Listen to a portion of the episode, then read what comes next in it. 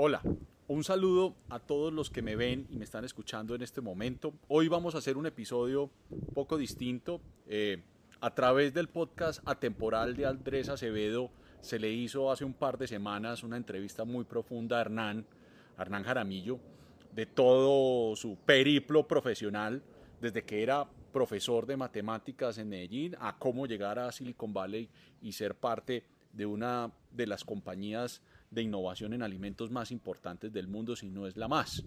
Eh, en esa entrevista, pues Hernán nos cuenta todo lo, su periplo profesional, todo lo, lo que le tocó sortear y cómo pudo eh, reponerse de cada momento. Una entrevista muy interesante que queremos compartir aquí en 10AM Pro para que puedan entender y conocer un poco más de, de la vida y, y, de las, digamos, de todos los quehaceres profesionales que cada uno del equipo de 10AM Pro han tenido que hacer. Entonces, sin, sin más, los dejo con esta entrevista, nuevamente pues resaltando el agradecimiento a, a, Andrés Acevedo y al equipo de Atemporal, que sugerimos también que lo sigan, es un gran podcast.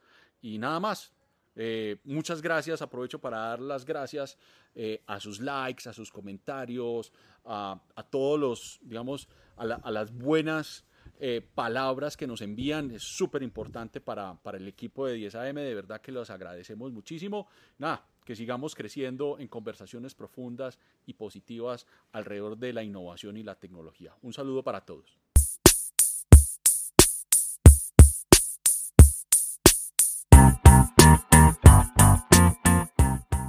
Están a punto de escuchar es mi conversación con Hernán Jaramillo, un emprendedor, me atrevería a decir que tal vez uno de los primeros emprendedores del modelo startup eh, que hemos tenido en este país, host del podcast 10AM Pro. De hecho, lo descubrí por ese podcast. Siempre he tenido esta idea de que en español todavía no tenemos suficientes podcasts o al menos suficientes personajes con trayectoria, con cosas que decir, que hagan podcast. Entonces para mí fue una grata sorpresa encontrarme con el podcast de Hernán y de sus colegas 10AM Pro sobre el cual hablamos en esta conversación. Así llegué a Hernán, eh, me sorprendió su historia, eh, porque pensaba que era, que era por otro lado, ¿no? Siempre uno se hace sus preconcepciones, sus prejuicios de cómo es la gente a partir de dos o tres pedacitos de información que ve en internet, en redes sociales. Y pues yo pensaba que Hernán era el típico startupero de Silicon Valley, eh, que, que, cree que el mundo debería ser mucho más óptimo y entonces hay que inventar tecnología. Entonces me lo imaginaba como uno de esos tipos eh, tecnológicos, así como de avanzada. Creo que lo es, pero también es un vendedor van a darse cuenta en esta conversación, un vendedor de esos, yo me lo imagino con un maletín tocando puertas, hablando así como habla a toda, convenciendo a gente por allá en el año 2002 de invertir en publicidad en una página web para que calculen las locuras. Eh, y entonces me sorprendió mucho eso de esta conversación, o este, este, esta suerte de vendedor eh, nato, pero que él dice que él es tímido, una tensión algo curiosa. Eh, y pues toda la historia que contó es maravillosa. Eh, por supuesto a mí me, me, cautivó mucho el hecho de que por primera vez se empleara a los 40 años. Perdón por el spoiler. Pero bueno, para no alargarme más, para no dar más spoilers, bienvenidos a Temporal. Para apoyar a Temporal, vayan a los links que están en la descripción de este episodio. Espero que disfruten mucho esta conversación, la número 102 con el emprendedor, host de 10 AM Pro, Hernán Jaramillo. Contame cómo llegaste vos a Estados Unidos. ¿Cómo es esa historia? Estados Unidos. Pues hombre... Eh, ¿Estudiaste acá en Medellín? Sí, yo estudié aquí en la Escuela de Ingeniería. Eh, arranqué en Ah, la carrera la hiciste acá en Medellín. Sí, yo hice todo acá. Ah. Sí, yo me gradué de colegio aquí. Arranqué en Ingeniería Civil. Y luego me pasé para Ingeniería Industrial. Hmm. Te, te, te, voy a contar una historia para llegar a Estados Unidos, pues, porque, porque si no, no tiene sentido. Sí. Entonces, estando en la universidad, eh, yo creo que empecé en la universidad como en el 95, 96, ya ni me acuerdo. Pues estando en la, universi- en la universidad el 98, 99, o sea, ya creo que me faltaba como un año para graduarme o dos años, entonces tenía que hacer el trabajo de práctica. Sí. Y el trabajo de práctica, yo siempre he sido como medio atravesado. Yo no, práctica en una empresa en esa época eran pues con Avi y todas esas cosas. Y yo, no, qué teto, qué, qué bordio, pues qué cosa tan horrible. Mm. Y entonces, yo en ese entonces en la universidad daba clases de matemáticas. Es más, daba clases de matemáticas porque, pues porque, porque mi mamá me dijo, usted ya entró a la universidad, usted siempre como gana plata, pues porque Claro. mensualidad no hay. Y yo, no, pues si soy bueno para matemáticas, voy a clases de matemáticas y todos los días, pero absolutamente todos los días, pues creo que hasta los sábados, de 4 a 10 de la noche, daba clases de matemáticas. ¿Y cómo hiciste para tener esa disciplina? Pues porque uno podría haber dado dos veces a la semana y pues tenías algo de plata o... No, ¿o qué? porque, porque resulta que me hice un, un sub- o sea, le daba clases de matemáticas a todos los peladitos del colegio donde yo salí Sí, y yo cobraba súper bien. ya. Entonces, pues en algún momento estaba ganando más plata dando clases de matemáticas que los profesores de la universidad. Sí, sí, sí. Entonces me quería comprar un carro, entonces me daba para comprar un carro Ya, y todas esas cosas. o sea, el Entonces, negocio era muy bueno, entonces vos decías, entre más horas le meta esto. Sí, no, era, y, y- y fuera de eso, pues porque eh, entonces yo llegaba a las casas y, y entonces me daban almuerzo, me daban algo, entonces no, no tengo que cocinar, me, dan, me, me, me pagan bien. Y fuera de eso, todos eran muy amigos, pues muy buena gente conmigo. Entonces. Eh, y, y fuera de eso, después de dar tantas clases de matemáticas, yo ni siquiera tenía que estudiar para eh, dar las cosas, porque ya me sabía todo de memoria. Claro. Me acuerdo que una de las cosas que más risa me daba es que, por ejemplo, tenía, ah, no sé, estaba explicando clase de física, tal cosa, y entonces, pues, el típico problema de, del tronquito subiendo la pirámide, si se desliza, entonces coeficiente de flexión, mu por yo no sé qué pendejadas. Entonces yo me hacía como el bobo, como si, como si tuviera que usar la calculadora, pero después desvía y multiplicaba pues por el numerito ahí. Entonces esto me decía, entonces todos em- empezaron como, como, como, como, como a decir internamente pues en el colegio, no, es que ese man es un teso, ese man ni siquiera utiliza calculadora para hacer los problemas. Y era Entonces- que ya te la sabías. no, claro, ya la había visto 30 veces, pues. sí. Entonces, eh, entonces haciendo eso, pues entonces tenía una red de matemáticas, pues, de matemáticas, física, química gigante. Y entonces, un día fue Darío Montoya, el que fue hace mucho tiempo el director del SENA, en ese tiempo era el director de la incubadora de empresas aquí en Medellín. Ok. ¿Te acordás? Desde esa época había incubadoras de empresas. Desde esa época había incubadora de empresas. Luego hablamos sobre las incubadoras de empresas pues, y lo que yo pienso sobre eso. Entonces el tipo llegó y y hizo un- una exposición y no, y entonces que la incubadora de empresas, y es que tenemos que aprovechar el talento, las tecnologías. Me acuerdo que el cuento en ese momento era contando que ICQ había nacido, que fue POM, el primer messenger, pues no sé si te acordás de eso. No. ICQ creo que es una compañía israelita, pero pues estamos, ICQ es 20 años más tarde WhatsApp, pero en, Sí, en- en el computador. Y ahí todo el mundo conversaba y luego se volvió Hotmail y toda la cosa. Y el tipo dijo, no, ¿qué hay que hacer pues para inventarse pendejadas y yo no sé qué? Y el que presente una propuesta de, de idea, pues entonces eso le vale como el trabajo de grado, no sé qué cosa. Trabajo de grado. No, pues qué maravilla. Entonces yo dije, eh, yo no puedo decir que soy tutor, pero yo dije, voy a hacer, voy a inventar un sitio que sea como para hacer tareas por internet. Entonces esa fue como la gran idea. Y escribí un papel, pues un- como un business plan, pues, y de eso que como para entregarlo y, y pues, por mamar gallo. Y creo que lo, lo había llamado Homework Solutions. Sí. En inglés, pues ni siquiera me ocurrió ponerlo en español. Mm. Y, y, y entonces con otro amigo, pues, que estaba en la universidad, pues un amigo, pues que, amigo no, pues compañero de clase, dije, "Ve, te- mira, esta idea, vos, vos haces la portada del índice, yo lo escribo y, y tan, y entregamos eso y, y, pues lo pasamos para la incubadora de empresas. Sí. Y lo pasamos un fin de semana, nos dijeron, sí, está aprobado, como a, los, a las tres o cuatro semanas, llega y se aparece Jaime López. Jaime López era el hijo de Augusto López. Augusto López era el expresidente de Bavaria. Que le manejaba Bavaria a Santo Domingo. Sí, sí, pues sí, que le decían pues, que, que, que vos lo veías en el Congreso cuando estaba pues Samper y toda la cosa. O sea, el man Sí, que tiene su figura mítica que se paraba ya, como es esa historia, que se, que se paraba ya en el Congreso pues a revisar las votaciones, pues que era más o menos el que manejaba todo. Y una cosa súper extraña, entonces llegaron y dijeron eh, que les van a dar 300 millones de pesos, pero estamos hablando del 90, por, por, el, por, tan- por tanto la compañía, que porque la idea gustó mucho. Y yo, ay, güey, pucha, ¿cómo así? Y no, la compañía, en un día, salimos y nos inventamos una oficina, alquilamos eh, por la 10 no sé qué, unos computadores y codeamos una cosa súper rápida, o sea, en HTML que se viera. Y en vez de ponerle eh, eh, Homework Solutions, a mí se me ocurrió un nombre como saca A más, Get A Plus. Entonces nos inventamos ese sitio. Y yo no me pues, había... un momento, entonces usted ya sabía en la escuela de ingeniería enseñaban a echar código en el 90 y... No, o sea, yo ni en esa época ni siquiera tenía, pues creo que tenía computadora en la casa, pero pues uno tenía que pedir la cuenta, prestaba a tres amigos de Geonet, pues, y todavía me acuerdo del sonido conectándose. Sí, conectarse. Entonces... Eh, pero entonces, ¿quién es? O sea, ¿fue en código o qué? No, eh, alguien, alguien siempre más nerd sabía hacer una cosa, pero pues...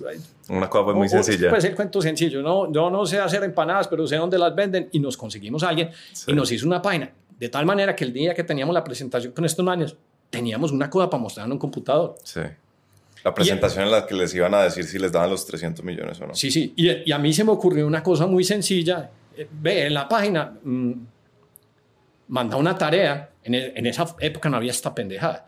Hay que con un escáner, mandar una tarea o escribir la texto. Entonces, casi que básicamente era un servicio de info arroba que era, que era plus, un email, mandaban la tarea y entonces yo como tenía un montón de peladitos que la daban, hey, ¿quién no, ¿quién no ha hecho la tarea? Yo. Ah, bueno, gratis, métase por este sitio, man. Y yo tenía otro compañero de la universidad con el que me volví socio y todavía soy socio de varias cosas. Y decía, ve, eh, ah, bueno, me faltó una partecita. Yo no solo daba clases de matemáticas, y por eso es que, o sea, sino que me empezaron a pedir laboratorios, entonces laboratorio de física y química, y yo no tenía tiempo para hacerlos. ¿Cómo así laboratorios? Pues laboratorios, pues es, no sé, eh, ¿cómo, laboratorios, ¿cómo se dice laboratorio? Pues cuando vos, por ejemplo, querés eh, comprobar que, pues haces un experimento en clase y el profesor de física llega y coge aquí, no sé, 100 gramos de algodón y aquí coge 100 gramos de, de no sé, de aluminio y los deja caer. Entonces hace la medición y obviamente es el mismo tiempo, porque la, pero entonces luego, entonces la tesis, la fórmula y un laboratorio es básicamente pues el resumen del problema observado, las ecuaciones utilizadas, escriba, ah, resuma, no sé. Pues, o sea, el estudiante lo mandaban a hacer como el experimento en la casa y volver con el reporte. Él, lo hacía, pero tenía que hacer un reporte, pues llamémoslo por reporte. Y eso es lo que te estaban pidiendo. Lo que pasa es que como yo salí de pues, del Columbus School y eso en inglés le decían lab, pues, o laboratorios, la mayoría eran de ahí. Entonces, yo no tenía tiempo pues de hacerlos y pero entonces me decía, no, te pagamos 25, 30 mil pesos, o sea, cuatro veces más que la clase de matemáticas, porque en esa época cobraba como 5 mil pesos.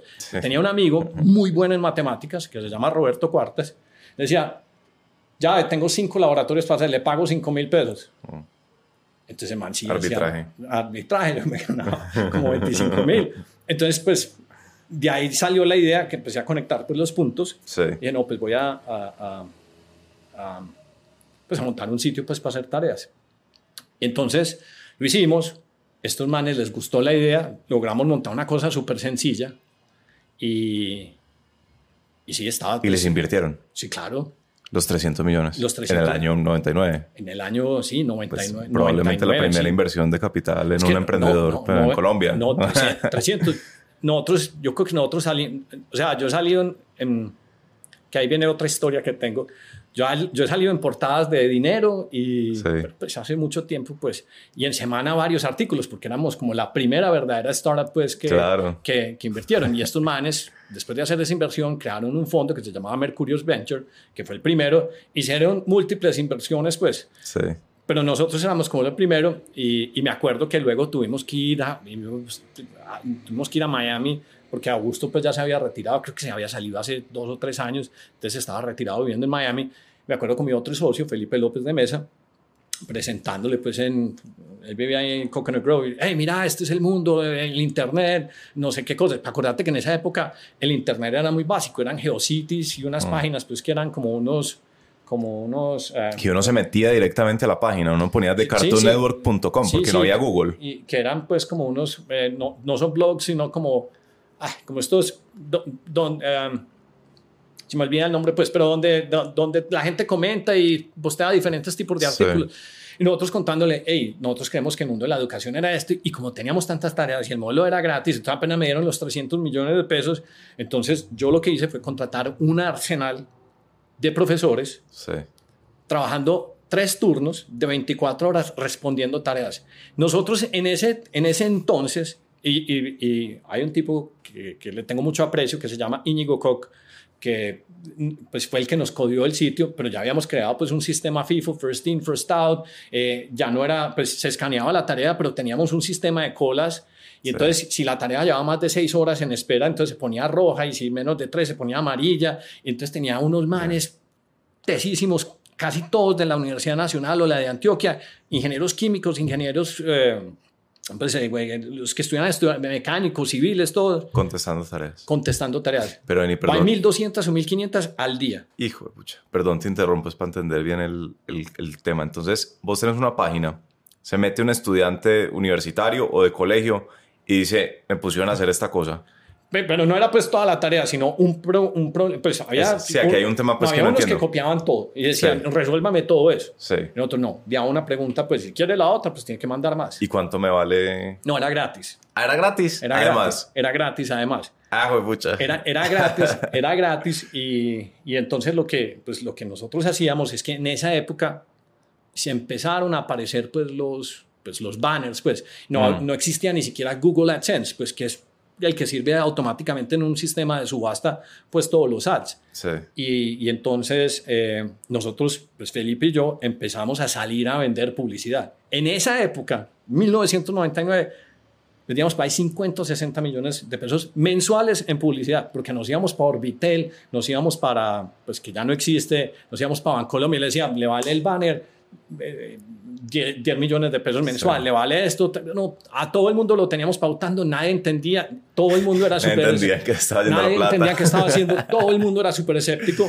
Sí. Pero nosotros dijimos, no, esto, y empezamos, y eso nos cubrían más revistas y más medios y más pendejadas.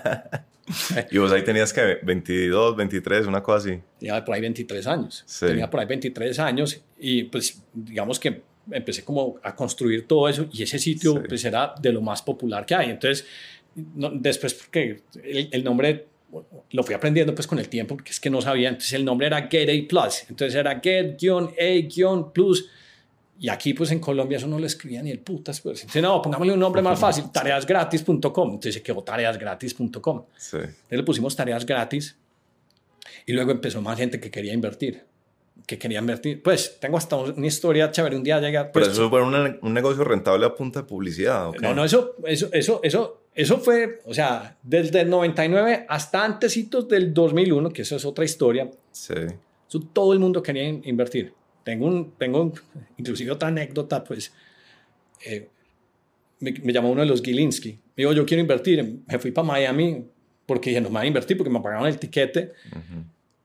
Y, pero ya estamos hablando de números locos, pero no es que voy a poner, ya ni me acuerdo, 2, 3 millones de dólares por tanto por ciento de la compañía. Y yo, uy, pucha. Pero como vos te sabes la peleita, pues de, de, pues de, digamos que todo este cuento, sindicato y toda esta gente, Sí. entonces me trajeron ladrado pues de allá, porque todos los que tenían la junta directiva, todos eran pues grupo GEA. Y yo, ah, Ya. pucha.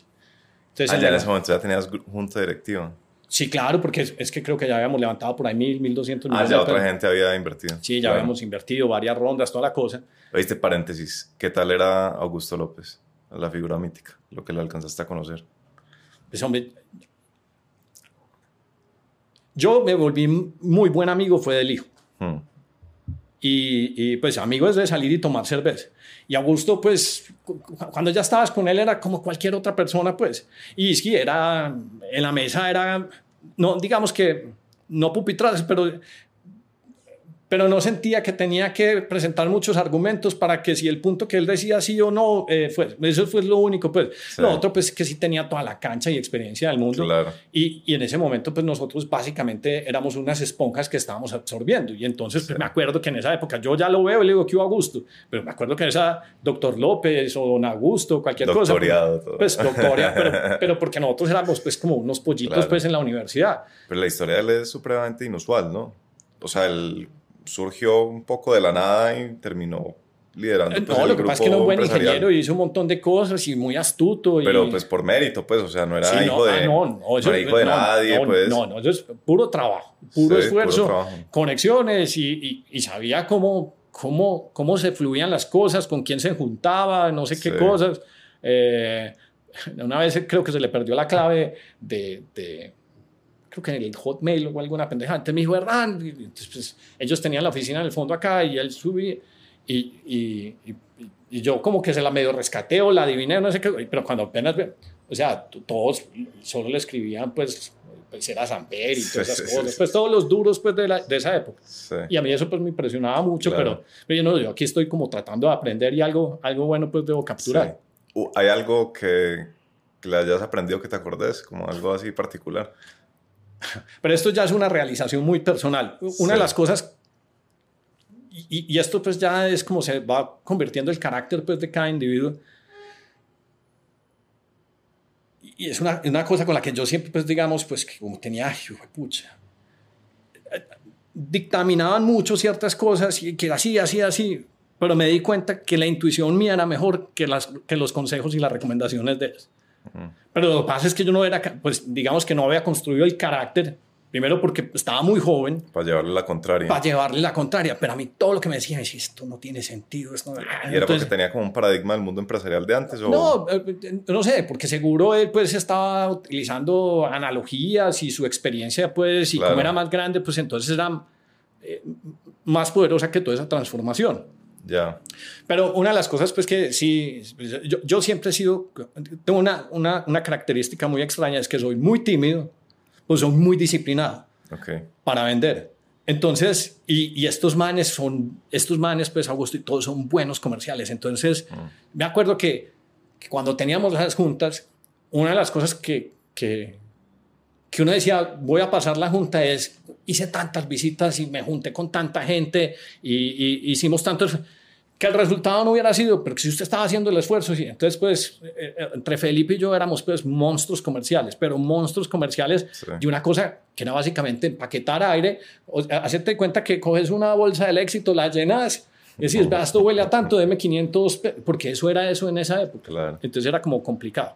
Bueno, me estoy hilando mucho. Entonces, pues, volvamos a la historia. Entonces, entonces devolviéndome pues a la historia, entonces nos habían invertido y, entonces ya nos estábamos creyendo pues como, porque es que yo creo que éramos uno de los top 10 sitios con más tráfico pues, en, Colombia. O sea, todo, es que, que 1.500 tareas en un día significaba, vuelvo y te digo, como 20, 25 personas boleando respuestas, escaneando, y el sitio pues estaba, entonces ya tocaba ir a buscar plata por fuera. Y entonces eh, eh, fuimos como un mini roadshow en Miami, y, y estando en Miami... ¿Por qué tocaba ir a buscar plata? Pues porque, porque necesitabas más plata. porque, porque esa, como eso es de hace mucho más tiempo, entonces en esa época era cuando el Internet estaba más loco. Porque el Internet era cuántos page views, cuántos hits generabas y depende del page view y hits que generaras, pues entonces era tu valor de la compañía. Entonces lo único que queríamos hacer era tener más capital para hacer más tareas y irnos expandiendo en la región. Ah, bueno, esa sí es la única cosa pues que, que, que, que yo todavía como que no me acostumbraba Augusto, lo que más lo ofuscaba es que si, ya estamos en Colombia, ¿por qué no estamos en Perú, Ecuador, Argentina y México? ¿qué, ¿qué pasa? Entonces, yo que siempre he sido medido en mis finanzas personales, y no, pues que tenemos 300, se nos va a caer. No, no, no, gaste más, más, más, más, más. Entonces era muy, era muy extraño, contraintuitivo, gastar más billete para acelerar como la expansión. Y la expansión era estrictamente views, porque me acuerdo que Jaime se compró un librito verde que decía How to Value Internet Companies. Crezca los views, crezca los hits. Entonces había que conseguir más plata para meterle a eso. Entonces ya la plata, pues en Colombia, más pues los duros pues que tenían acá, vos les decías internet. ¿Internet? ¿Qué? No, pues que difícilmente tienen correo y todos tienen secretaria. Entonces llegó el punto donde teníamos que estar en Miami y, y estando en Miami, eh, pues yo, un amigo pues, que se había graduado al colegio, trabajaba en uno de estos pues investment banks y toda esta cosa. Y le dije, ya, mira, yo sí, yo te recibo en Nueva York, no sé qué cosa. En todo caso nos fuimos para Nueva York pues tres meses después y, y esa, compañía se le llamaba DF, DFL, Donaldson, Lufkin and Genred, DLJ. Pues uno, hacerte cuenta pues como que luego se fusionó creo que con Credit Suisse. Pero bueno, en Nueva York, esto estamos hablando pues 2000. Sí. O no sé qué cosa. Hey, eh, queremos 10 millones de dólares por el 20% de la compañía. Ah, sí, vamos a hacer due diligence. Hicieron el due diligence y nosotros, me acuerdo que ese día salimos de Felipe y yo, no, huevo, ¿qué, ¿qué, nos vamos a comprar? O sea, pues, este, pues que imagínate uno de 24, 25 años. Además porque eran de esos números, pero, pues, o sea, es que, es, es, que 10 son como 100 de ahorita, pues, Sí, sí. pues... Entonces íbamos a empezar a hacer el due diligence cuando de pronto empieza, pues, el, el dot-com empieza a hacer esto. Toma. Sí. Entonces ya se puso más la difícil, se acabó la plata. Pero y- que era el tema con el due diligence, que no había no, no, no, había no, no, el due, revisar, no, no, ¿no? el due diligence es que iban a, ir a revisar la compañía para Sí, decirles sí, si les sí. vamos a dar la plata o no les vamos Sí, a dar la sí. plata. Pero en ese momento se empieza a desinflar todo. Mm. Y en el momento que se desinfla todo, pues entonces ya los Star Media, ya el sitio, los, eh, todos los sitios tradicionales, pues ya no valían tanto. Entonces todo el mundo empezó a recogerse y apretarse. Dijo, no, no, de pronto no vale la pena. Y cuando dijeron eso, nosotros seguíamos insistiendo. Que pues, a ver, no, no importa, nosotros somos buenos, estamos creciendo y nosotros seguíamos con ese acelerador hacia fondo, pues gastándonos pues, lo que hubiéramos levantado, pues, que fueron por ahí 1.200, 1.500 millones de pesos. Y, y luego pues, pasó 9-11. Y ya cuando pasó 9-11, eh, pasó, me acuerdo, antes de que pasara 9-11, como dos o tres semanas antes, yo había estado donde un tipo que se llama Andrew Malik. Andrew Malik fue el tipo que hizo el IPO de Intel. Y Andrew Malik en Lehman Brothers, dijo, esto también está chévere. Entonces, eh, o sea, nosotros gustábamos, pero pues Sí. no, se, los astros se desalinearon. Sí. Entonces ya nos tocó devolvernos.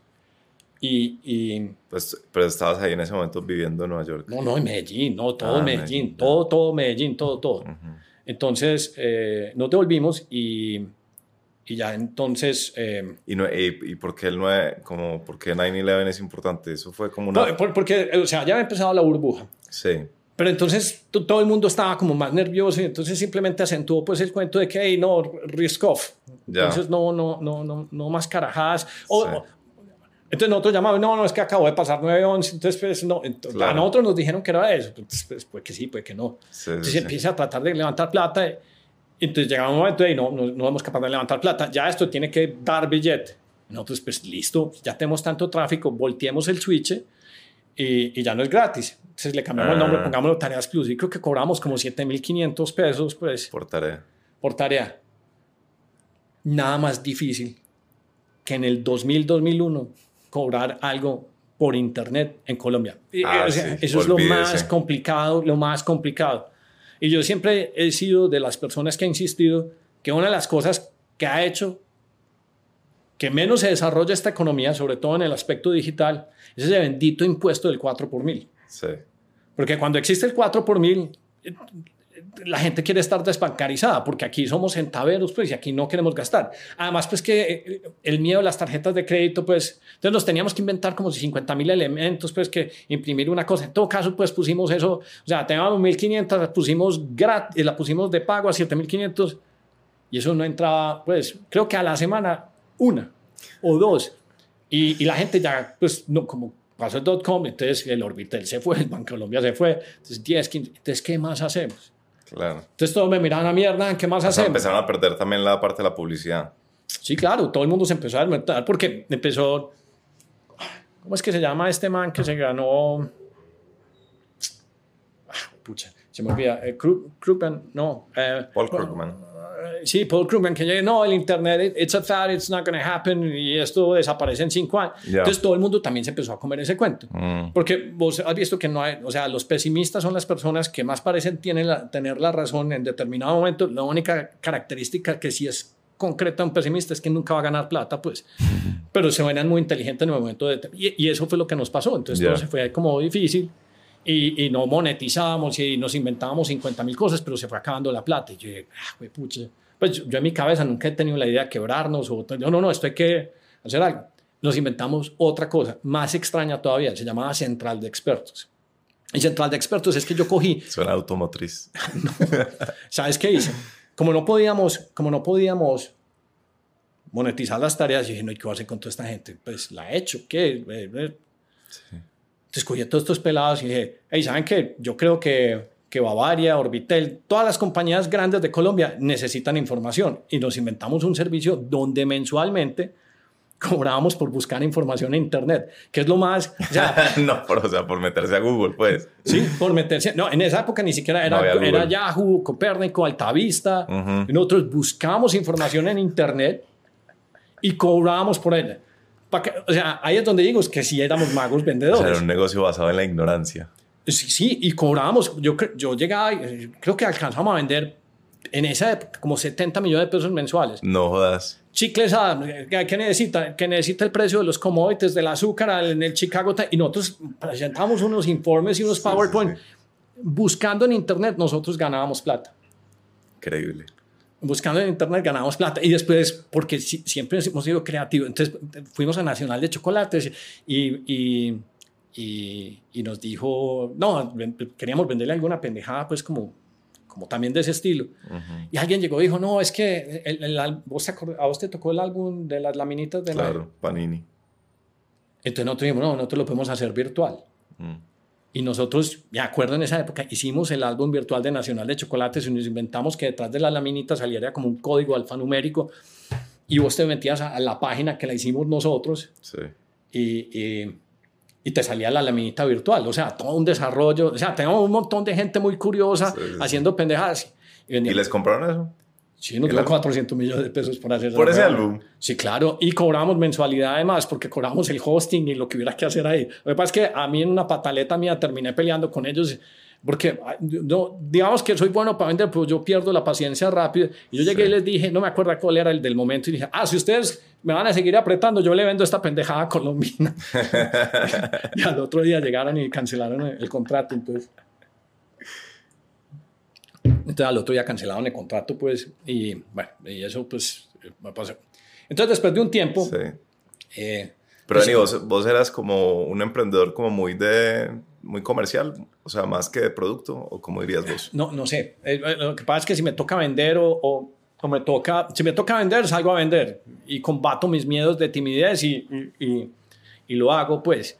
Eh, pero yo era normalmente que se inventaba pues el producto, lo que pasa es que yo no sé tirar código, pues. Ya. A esta altura todavía no sé tirar esta altura no sabes? A esta altura no sé tirar código. Ah, yo Y tampoco. he, hecho, y he hecho un montón de páginas que ahorita te cuento, pues, porque lleguemos a la historia de Miami. Sí. Eh, y entonces llegó un punto donde vendíamos como 50, 70, o sea, si vos te decís que eso es un negocio de par pelados que se lo inventamos, decís, es una putería de negocio, pero el problema es que no habían invertido 1000, 1200, 1500 y entonces cuando es venture, el venture dice la plata, tal cosa. Y nosotros teníamos una cosa que siempre me sacaba de quicio a mí, y teníamos una cosa que se llamaba el management fee del, del, del Mercurio. Y era como, nosotros ganábamos como 70, ganábamos, no, vendíamos 70. Ujú. Y la administradora nos cobraba como 15 millones de pesos. Administradora de qué? Pues Mercurius Venture pues nos cobraba como 15 millones de pesos y yo era iracundo con esa maricada, yo no hacía sino pelear y yo esto me paga una infamia, no sé qué. Y luego, como hice el negocio con la otra persona, que me va- no, no mencionar, yo tampoco le tenía paciencia, a mí me parecía lo más mediocre. En, en- en- eh, bueno, eso era central de expertos. A mí se me ocurrió después que yo tenía que hacer páginas web. Y cuando tenía que hacer páginas web, dije, no quiero ningún cliente en Colombia. Y empecé a preguntarle a un amigo romano en Miami, hey, me recibís, pero esto es pues B-Factory, que quiero vender paginitas web. Y no sé por qué carajos me cayó un lead, porque me- me- la, la tercera división se llamaba Inventia. Inventia hacíamos páginas web, pero yo la había escrito en inglés y no, you're- O sea, tareas, eh, eh, eh, no, la, la- la- compañía, se la compañía que, que nos invirtió se llamaba B-Factory. Y entonces lo primero era tareas gratis. Como eso no funcionaba, me tocó inventarme La central de expertos. automotriz, Pues central de expertos. no estaba, que no era automotriz, sino que Sí, vendíamos sí, aire. sí. Pues, en- y entonces dije, no, tenemos que hacer código, porque todo el mundo después nos llamaba para hacer código. Y, y me inventé esa división que se llamaba Inventia. Ya, la de las páginas. Empezamos a hacer páginas. Por una extraña situación, ya no me acuerdo por qué, Me cayó un cliente. Y ese cliente se llamaba Nutech Solutions. Y, el, eh, y cuando el cliente me cayó en inglés y dijo, "Ay, we need a website, yo, yo, yo siempre he creído que si uno se sienta en la mesa y a mí me dejan hablar, pues entonces soy capaz de cerrar el negocio. Entonces, estos manes era un cliente que estaba en, creo que es Charlotte, ya no sé si es North o South Carolina. Entonces, yo cogí un avión y me fui para allá y me senté. Cuando llego a Nutech Solutions, me doy cuenta que la compañía la había fundado un man que se llama Frank Abagnale. Ujú. ¿Sabes cuál es? El de Catch Me If You Can, ¿no? Catch Me If You Can. ¿Pero cuál? ¿El policía? No, no, el man. ¿El estafador? El estafador. Ok. El estafador. Porque mira que tiene mucho sentido. Entonces el man empezó a crear unos algor- eh, algoritmos para hacer detección de, pues, de fraude en los diferentes bancos y querían hacer una página. Y me dijeron sí, y pues me comisionaron la página para hacerla. Creo, me acuerdo, me impresionó mucho porque cobramos como 7 mil dólares y me pagaban 5 mil dólares anticipados. Y dije, no, qué putería, esto es una berraquera, cliente pagando anticipado y aquí uno, pues, o sabes que es pedalear que le paguen. Te dicen, Sí, sí, sí, sí. 4 y 45 viernes a la tarde, si el sol no está alto, en la ventanilla más escasa y ahí te pagan. Y yo dije, no, esto es una putería. Entonces ahí me empecé a convencer que yo prefiero el 1% del mercado del sur de la Florida que el 90% de- de cualquier mercado, especialmente el colombiano, donde había que... Siempre es... eh, yo me acuerdo en Bavaria, pues, pasaba una propuesta y cuál es el descuento. Yo, a mí todo eso me da mal genio. Sí, sí, sí. Entonces, Pero espere, ¿cómo así? Usted le hizo una página al, al man de Catch Me If You Can sí. para un servicio que el man hacía para No, no, detectar para, fraude. para- ellos vender New Tech Solution. Ah, no, eso, eso- esa no es la parte chévere. Cuando estaba allá me pareció tan interesante y yo les parecí como tan curioso que yo les dije, yo quiero ser distribuidor pues de estos servicios. Llamé a todos los manes que estaban en la junta directiva de la compañía a decirles, eh, hey, vamos a utilizar, en esa, en esa época no lo llamábamos inteligencia artificial, ni siquiera machine learning, sino álgebra lineal para detectar los grandes problemas y que ustedes puedan tomar decisiones. Me hace, que me hace, por eso es que para mí es tan fácil invertir en un palantir hoy en día. Sí. Entonces eh, empezamos a hacer todo eso y yo me acuerdo estando allá y yo, listo, yo conozco el presidente de Cementos, el, el, eh, Cementos El Caire, era el suegro en mío en esa época. Y yo conozco el otro, el de su renting, que estaba en la junta. Yo, hey, esto les puede mejorar. Y conocí a otro man que era el vicepresidente de Soya. Y todo lo que ellos hacían desde, digamos que, utilizar matemáticas para tomar mejores decisiones, pues tenía todo el sentido del mundo. Y yo, uy, de pronto me voy a meter por este mundo. Pero ya me devolví y eso era lo que había hecho. Ya había pasado como cuatro o cinco años. Eh, eh, eh, me trataron, me decían, no, es que Hernán, eh, tal cosa. Entonces me ponían como gerentes y, al- y- y- y a los 15 días, pues uno empezaba como a articularlo y se caía. Y siempre era yo, pues jodiendo y empujando, muy disciplinado. Sí. Dije, yo no me cuánto llamas esta pendejada, porque yo ya yo arranca, arranqué con el 100 y ya iba como en el 10, el 5%. Entonces, básicamente en un empleado, dije, no, madre. Y eso creo que era como en el 2000, en el 2005. Y esto seguía siendo la misma compañía en la, La que originalmente compañía. invirtió Sí, sí, Augusto y- López en el Sí, 90 y le me- y yo no, ya saben que yo renuncio. Y les- aquí están todas las acciones, me voy, voy a a hacer algo. Entonces empecé a buscar. renunciaste a las acciones. O sea, No, renuncié todo. Yo no, yo no a seguir camellando porque yo soy el que genero, el que me invento. Mira, tres ideas en una sola cosa, pues, en un periodo de tiempo y pues nada crecía y todo era para pues, para llenar otra gente. Y yo no, no, no, y, eh, no, no tenía como paciencia. Ujú. Entonces dije, no, pues qué idea me pongo a hacer. Entonces me puse, me puse a hacer, no, la de- me, me gustó la de, la de, de hacer páginas porque me había impresionado mucho que me pagaran 5 mil, 7 mil dólares. Entonces, el mejor, cogí al, al mejor, eh, pues de las tareas que se llamaba Roberto. Le dije, hey, voy a inventar un negocio y, y vos vas a ser socio mío en este. Y llamémonos a este programador que está acá y empecemos a hacer el negocio. Entonces tenía que fondearme, entonces un amigo pues, de- del colegio me fondeó porque le dije, "Vea, esto es lo que yo voy a hacer. Yo necesito plata para irme cada tres semanas para Miami a buscar clientes. Mm. Porque mi tesis era muy sencilla. Llego a la casa del amigo mío que se llama Romano, me quedo allá una semana, alquilo un carro y voy a visitar este, voy a visitar este cliente. Y, y no, va- no vas a creer que era directorio, sino que simplemente cuántas personas conozco en Miami y empezaba a hacer una arañita y, y- y cada vez que cerraba uno le preguntaba al otro. Entonces empecé Claro. a vender páginas web, Ya. muchas. Y eso lo hice por dos o tres años seguidos. Al tercer año ya vendíamos un millón de dólares haciendo páginas web, todas codeadas aquí en Medellín. Pues, con, pues te cuento que uno de los primeros, entonces, eso, entonces fue el 2005 y en el 2008 dije, no, pues es que esta pendejada mía de estar viajando, pues no me rinde. Sí. Entonces creó una, una corp en Estados Unidos, que la dueña era la, pues, la SA, y como estábamos facturando, entonces pues conseguirme una, una visa pues como de trabajo era súper pues evidente. Entonces sí, y ya teníamos buen nivel de facturación y toda la cosa. Y, y entonces me fui en el 2008 a vivir a Miami. Entonces ya... Ya eso fue definitivo, ya dijiste. No, no, lo que hice, pero en la misma compañía, entonces lo que hice era que, que venía a Colombia al revés. Entonces, cada tres semanas venía una semana a Colombia a revisar el equipo y mi socio, pues que era, el- era el que tenía, tenía por ahí 30, 35 personas Sí.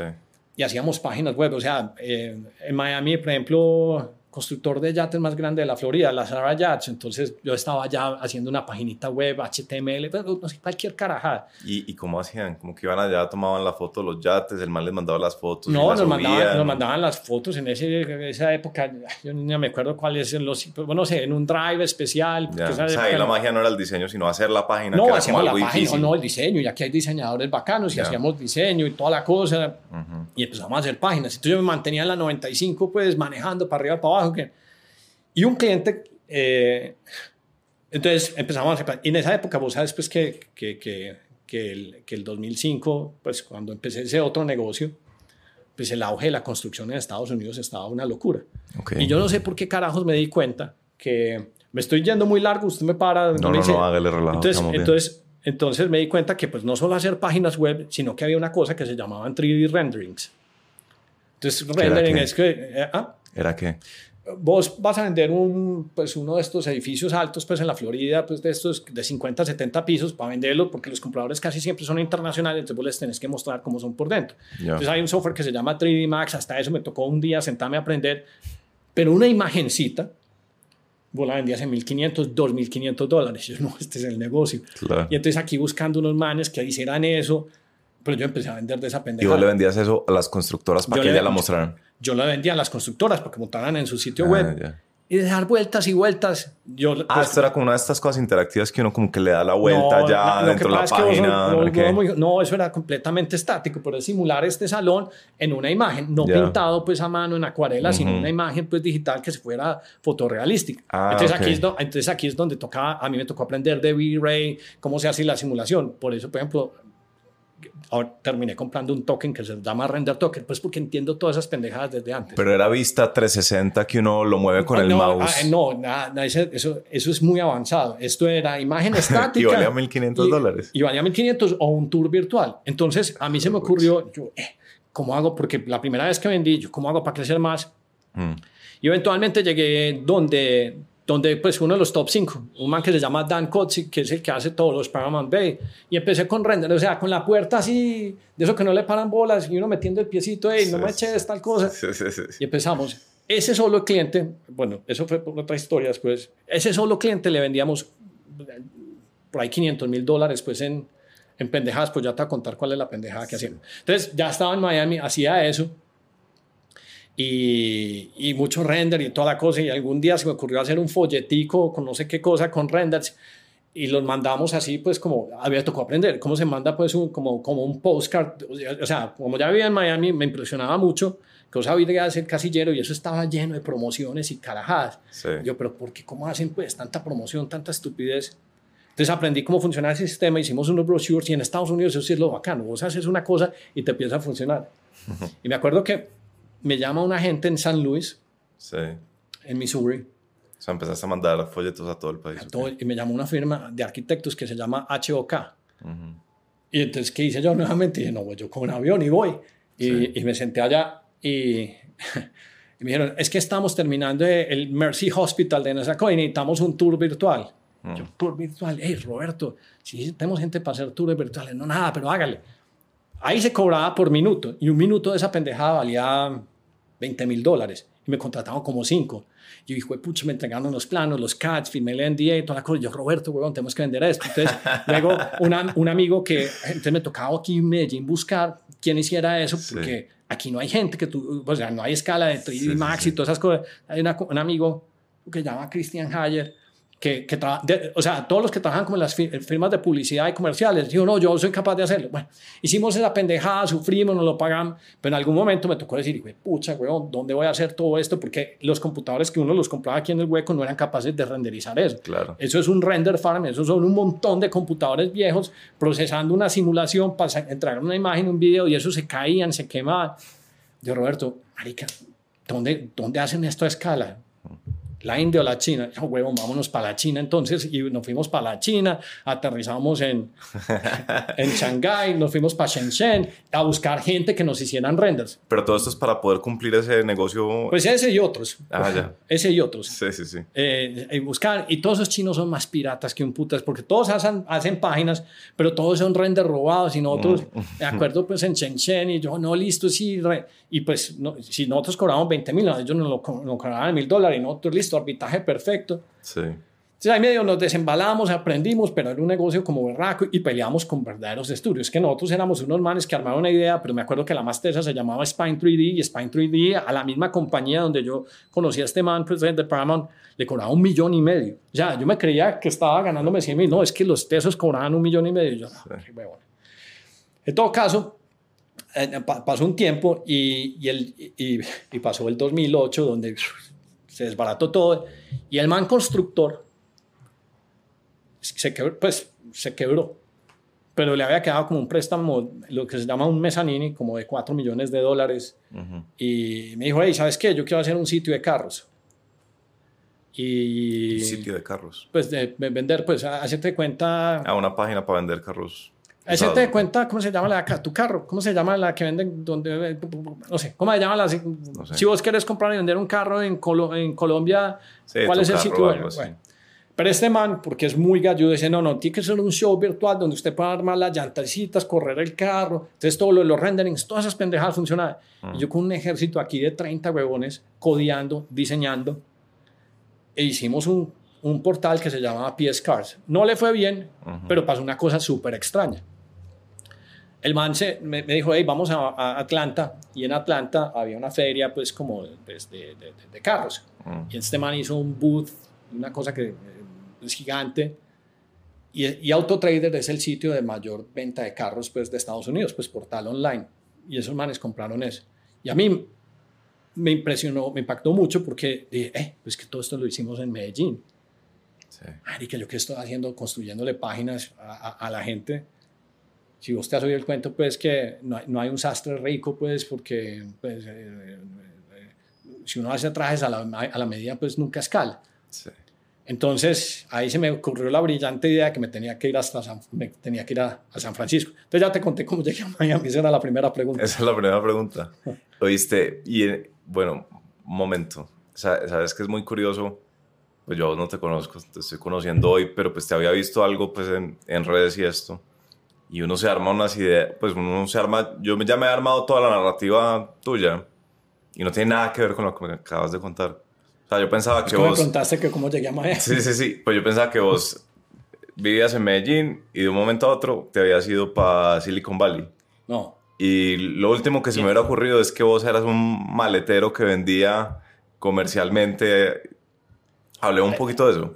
Ah, inclusive me acuerdo cuando tenía, eh, cuando tenía la junta, porque de verdad, yo empiezo a presentar y, y me da calor, me empiezo a sudar, pues, pero es que esto es desde que tengo, eh, o sea, yo conocí a mi primer no y yo me acelero, y me empiezo a sudar y empiezo a hacer así, y yo, uy, tal cosa. Mi esposa se muere de la risa porque cuando me conoció lo primero que hizo fue coger un, pues, un rollito de Kleenex y dice, tranquilo, no sudes tanto, pues. Vení, vos, o sea, vos, vos decís que sos tímido. Sí, sí, entonces me acuerdo que cuando tenía las primeras juntas, algunos de los miembros, no, es que Hernán, ¿qué va a vender si es muy tímido, que, que no sé qué? Sí, Pero la timidez la compenso con dos cosas, con disciplina sí. y, y te voy a decir que soy bastante corajudo, pues, o sea, si me, si me da miedo, así sude, así me voy y lo hago. Sí. Entonces, Pero sentís la sensación de miedo y de... no, no es, no, no es, eh, no es, eh, o sea, es una, es que no es tanto como, o sea, me da- me da- es que no es miedo, me da pena. Pero Sí. no quiere decir que me da miedo, me da como pena, pero de todas maneras voy y lo hago. Sí, sí, o sea, no voy a dejar de vender porque me dio pena, pues no voy a dejar de conocer pues a, a esta amiga o mi futura esposa porque me dio pena. No, si me da pena, pues como que Sí. pongo una cámara de anestesia ahí, pues una máscara de anestesia y digo, no, pues que pase lo que pase, pues. Vos tenés tolerancia al rechazo, pues me imagino. No, me importa un cu... O sea, Sí. eh, yo- Tú o sea, tienes- y, tengo- eh, incluso en esa época. no, no, pero pues, o sea, eh, O sea, fue genético, no lo entrenaste. Eh, Pues eh,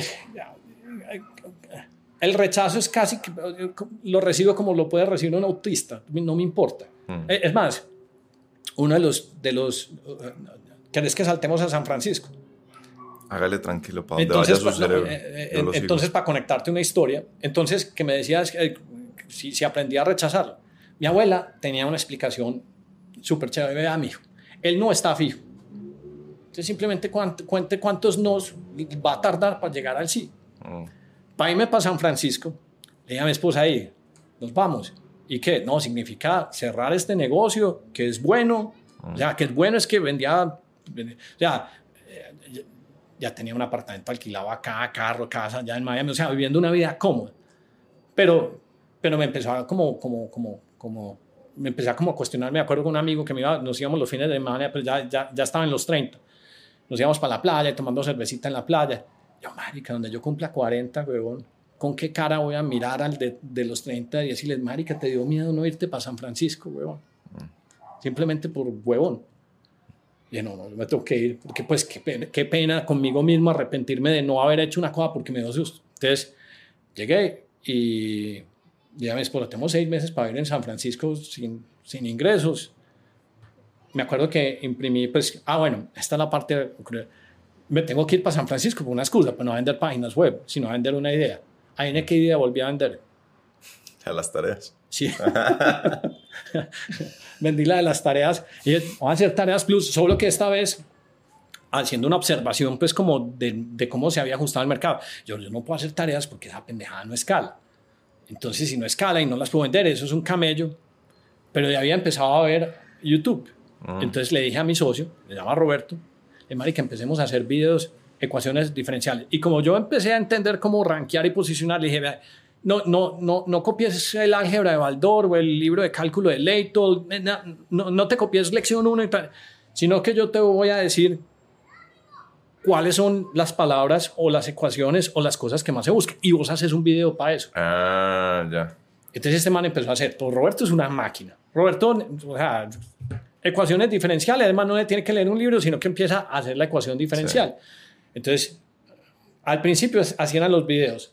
Entonces, el computador, una, una sábana encima y un micrófono así, y empezaba a hacer el video, a editar, pero en pantalla. Sí. O sea, no salía él, sino en la pantalla, escribiendo como con una tablet, una, yo creo que era una Wacom.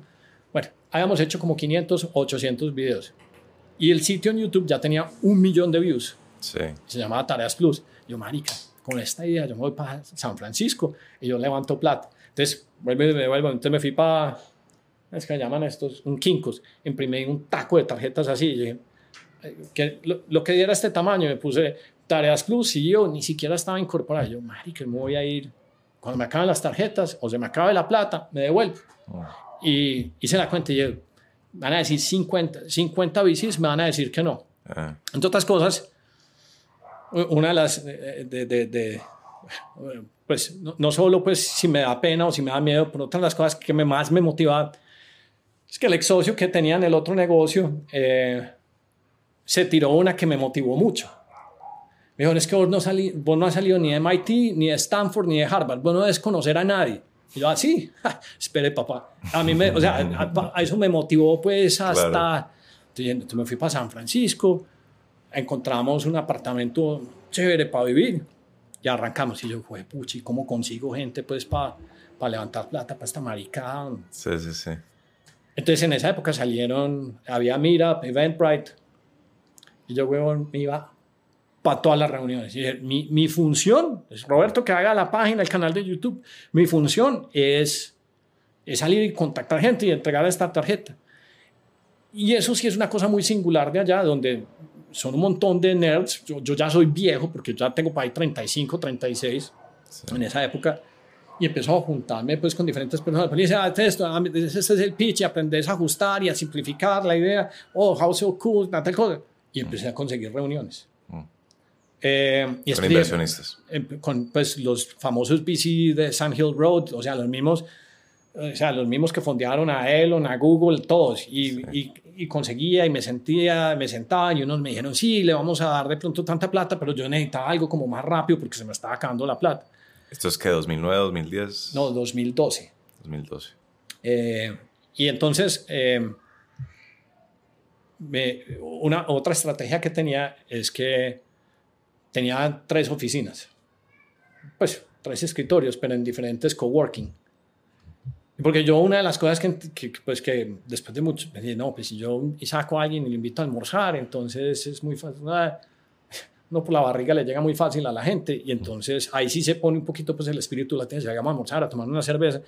Entonces yo iba como a tres coworking diferentes a la semana y en un coworking me tocó al lado de un huevón que se llama Michael Temkin, que es muy amigo mío, que lo habían acabado de nombrar como cabeza de un fondo de educación. Sí.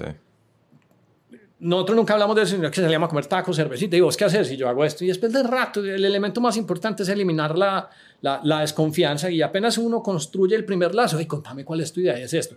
Uy, qué idea tan chévere, ¿y cuánto estás levantando? Y yo, no, mañana viene el jefe de, de Texas, um, de una compañía que se llama Academic Partnerships. Yo me fui para el tablero a, a hacer un, de lo que estábamos haciendo y la gran visión, y yo no sé qué carajada. Sí. Y él me dijo, váyase para Texas, para Dallas el próximo fin de semana. Y yo, coja un avión y váyase para Dallas. Cabeza. Y otra vez yo iba a empezar y me dice, Michael, le vamos a dar dos millones de dólares a este huevón, partidos así, así, así. Y yo, sí, ah, no, qué raquera. Pero pues... ¿Cuál era la visión? O sea, vos tenías un canal exitoso de YouTube. Sí, ¿Y qué sí, seguía? Entonces queríamos construir una plataforma para distribuir ese contenido. Ah, después ya luego- con la gente pagando. No, gratis todavía. Te encanta gratis para la gente. No, lo que pasa es que, lo que, pasa es que no es que... eh, es que vos tenés, si, si no tenés plata, si no tenés plata todavía y la estás bootstrapeando, Ujú. y como sabía que era en español y que en Latinoamérica nadie saca una tarjeta de cliente, yo no dije, no, tengo que alcanzar distribución, porque si alcanzo distribución, después viene la llave pues, de, de, Sí. de- de conversión. Sí. Y entonces estos manes nos dieron la plata, hice un negocio ahí como medio chimbo porque me la partieron pues en tranches y me quedaron mal en la más grande. Ah. Entonces ahí empecé a sufrir. Entonces estos manes en ese tire y afloje, o como yo ya venía pues de, de, de, de, pues, de otros tigres, o sea, ya venía de estar entrenado a Augusto y la otra junta y yo dije, "Ay, yo me voy a dejar espolonear de nadie más. en la-". Sí. Y con unas credenciales muy berracas. ¿Usted sabe quién me pusieron cuando tenía tareas plus en la junta de esa compañía? No sé. Un man que se llama Jeff Bush. Jeff Bush, el hermano, el hermano de George Bush. La casa de este man era la, la del presidente. O sea, o sea, la dábamos así. O sea, otros megaduros. Pero Sí. entonces, yo no sé qué les Y pasa. te lo puso esta gente de Texas. Ah, claro, ellos son de sí, porque, Texas. sí, sí, porque son de Texas. Entonces, Sí, estos manes, estos manes, en algún momento, entonces, en algún momento me quisieron, la, la, la, el tercer tranche, que era la plata más grande, empezaban como a renegociar. Y yo, pero ¿cuáles huevones? Si eso está escrito, ustedes me tienen que dar la plata. No, no, y venite, venite para vivir a Dallas y que mira que te vamos a dar eh, seguridad, seguro, se- seguro de salud. Y yo, pues estos carechimbas que, pues yo vine del monte o qué caputa. Entonces, entonces me, me puse de bravo y me cortaron el chorro. Me dijeron, no, no das plata. Y yo, ah, me pucha. Entonces me volví para San Francisco y en San Francisco. Y no, ha pues pasado que- ya varias veces, ¿no? Que si sí. antes me voy para Colombina. Vaya para Colombina. Me fui para San Francisco y en San Francisco, y no, ¿qué va? Pues me acordaba del cuento de las tarjetas. Entonces, pues, me había, la primer plata me salió después de 12 no. Yo, no, aquí tengo este montón de tarjetas, me voy y visito otros VCs. Pues, eh, estaba viendo Shark Tank una vez y Mark Cuban dijo, "Com- invertí en una compañía de educación y yo creo que ya existía Twitter y yo sabía cómo a partir del Twitter descifrarme el email de, de Mark Cuban y le mandaba email a Mark Cuban, hey Mark Cuban, eh, I mean, yes, I'm interested, send me the text. Pero así una máquina pues así tan, tan, Sí, tan, sí, tan, tan. Sí, yo vi tu, tu artículo de cómo conseguir reuniones con VCs y eran... Ah, no, son ya. 11, 11 estrategias, ¿no? Pues una es 11. eventos, Bueno. la otra es adivinar el correo. es una locura. Pero así, pues puro hustle, Sí, puro y verdadero, pues, o sea, yo, el Bill Gurley, el que invirtió, o sea, a todos. Pero tenía un problema muy grande, que era el do- eh, y es que era el 2012. Una vez me senté con un inversionista que se llama Jason Calacanis, que es de este man que sale en All In Podcast. Me senté con ese man y le expliqué, le digo, y ese man había hecho unos canales de YouTube. Me dijo, bacano, pero no entiendo cómo esto va a funcionar en Bolivia. Y yo, ¿cómo así? Sí, porque en Bolivia no hablan boliviano. Yo, ah, no, huevo. Sí. O sea, eh, eh, o sea, me tocaba evangelizar sobre Latinoamérica Claro. y, y- y, pues, es que para los gringos el sur no existe. O sea, es que no, eh, para ellos México es Suramérica. Entonces ellos no dimensionan, ellos no saben que Brasil es del tamaño de Estados Unidos, cruzaban un avión pues de lado a lado. Sí. Entonces era muy berraco porque tenía que evangelizar. Pues yo venía intentando y tenía todavía el equipo de desarrollo acá y tenía para 25 huevones. Y yo dije, no, pues entonces lo que tuviera. Tenía carro, casa, empecé a vender todo para sostener eso. Y yo, ay, fue pucho. Y había pasado un año. Y vivir en San Francisco, pues un año, un año y medio, sosteniendo equipo y viviendo. Y yo, ah, en un momento dije, ay, pucho, me reventé, se me acabó la plata, huevón, ¿qué voy a hacer? Y entonces, entonces llamé al amigo, que era el que me había invertido, porque también había entrado como en, pues, en mala situación con esto. Y este, este amigo, pues, es un físico puro de Harvard, pues nos volvimos súper llaves, súper llaves. Este man es ex Yahoo, ex Apple, ex, ex uh, Amazon. Sí. Y tenía otro amigo, me dice, hey, vos sos muy bueno en SEO. ¿Por qué no, por qué no le ayudas a una compañía que se llama Reputation y te vuelves como el jefe, pues, de, de, dije, pues sí, yo, marica, siempre ha dicho que no quería trabajar, pues cuando toca, toca. Y yo me acordaba del amigo que me decía, ah, es que usted no conoce a MIT, Stanford, Harvard. Yo, no, ni por el putas, weón, que, que, o sea, no puedo verme como perro entre la, con, la cola entre las patas. Entonces, entonces, es que, huevo, nada, llegué, dije, no, yo tomo ese trabajo. O sea, te empleaste por primera vez en tu vida. Me empleé por primera vez en mi vida. ¿A los cuántos años? Pues más de los 35. No, más de los 40. Más de 40 años empleado por primera vez en la vida. Sí, yo creo que había cumplido 40, 41. ¿Cómo se sintió eso? Pues, pues, pues eso es un bajonazo, pero, pero dije, bueno, estoy en San Francisco, algo aprendo acá y, y el trabajo era, que esta es la otra cosa que me, o sea, no lo sé codear y todos codeaban en esa compañía. Y yo lo único que tenía que era inventarme estrategias. Y entonces unas cosas de unas estrategias que yo dije, uy, esto está shady as fuck. Porque porque era el mayor donante de, los Clinton. Ese man hizo una cagada, entonces salía primero de Google, entonces que nos inventamos pues para bajarlo. El otro man, Para que, el artículo escandaloso quedara abajo. Sí, todo eso. Entonces eso era básicamente tirarle basura, eh, contratar a un montón de gente distribuida en el mundo que hacía clic para que el otro, o sea, era tratar de mamarle gallo a Google, que es prácticamente lo más difícil que hay. Pues, ¿sabes cuánto cobraban por cliente? Que ahí es donde uno dice de a 100 mil o 200 mil por cliente. Yo decía, joder, pucha. Y en una de esas salió un cliente que estaba como en problemado. Y ese cliente pues estaba en problemado porque le salió un artículo donde eh, que, que, el, que, el, que el CEO no sé qué cosa con, con la, digamos que de comunicaciones. Pues no, no sé, una historia así como medio huevo. Entonces, normalmente las conversaciones son, todas son por teléfono, porque estos gringos son muy huevones y todo lo quieren por teléfono, pues decía de conversar, tal cosa.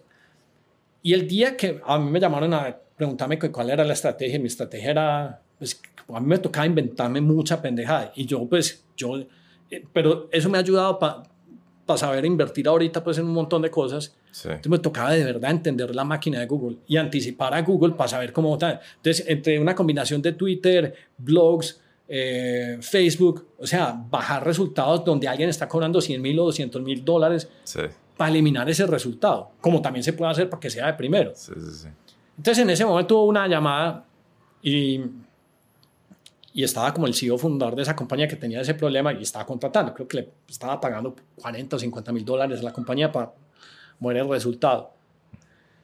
Eso creo que me estabas preguntando por la fecha, ya me acabo de acordar. Eso es, en el 2015 fue la primera vez que tuve que ser empleado.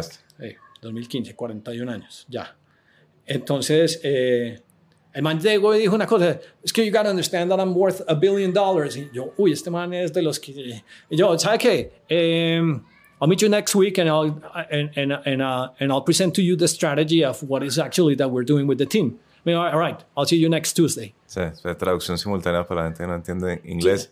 Es, es, que lo que usted tiene que entender es que yo valgo un billón de dólares y usted le dijo, ¿sabe qué? Veámonos la próxima semana y le cuento la estrategia que estamos pensando. Exacto me fui, me acuerdo que volví a sudar, toda la cosa.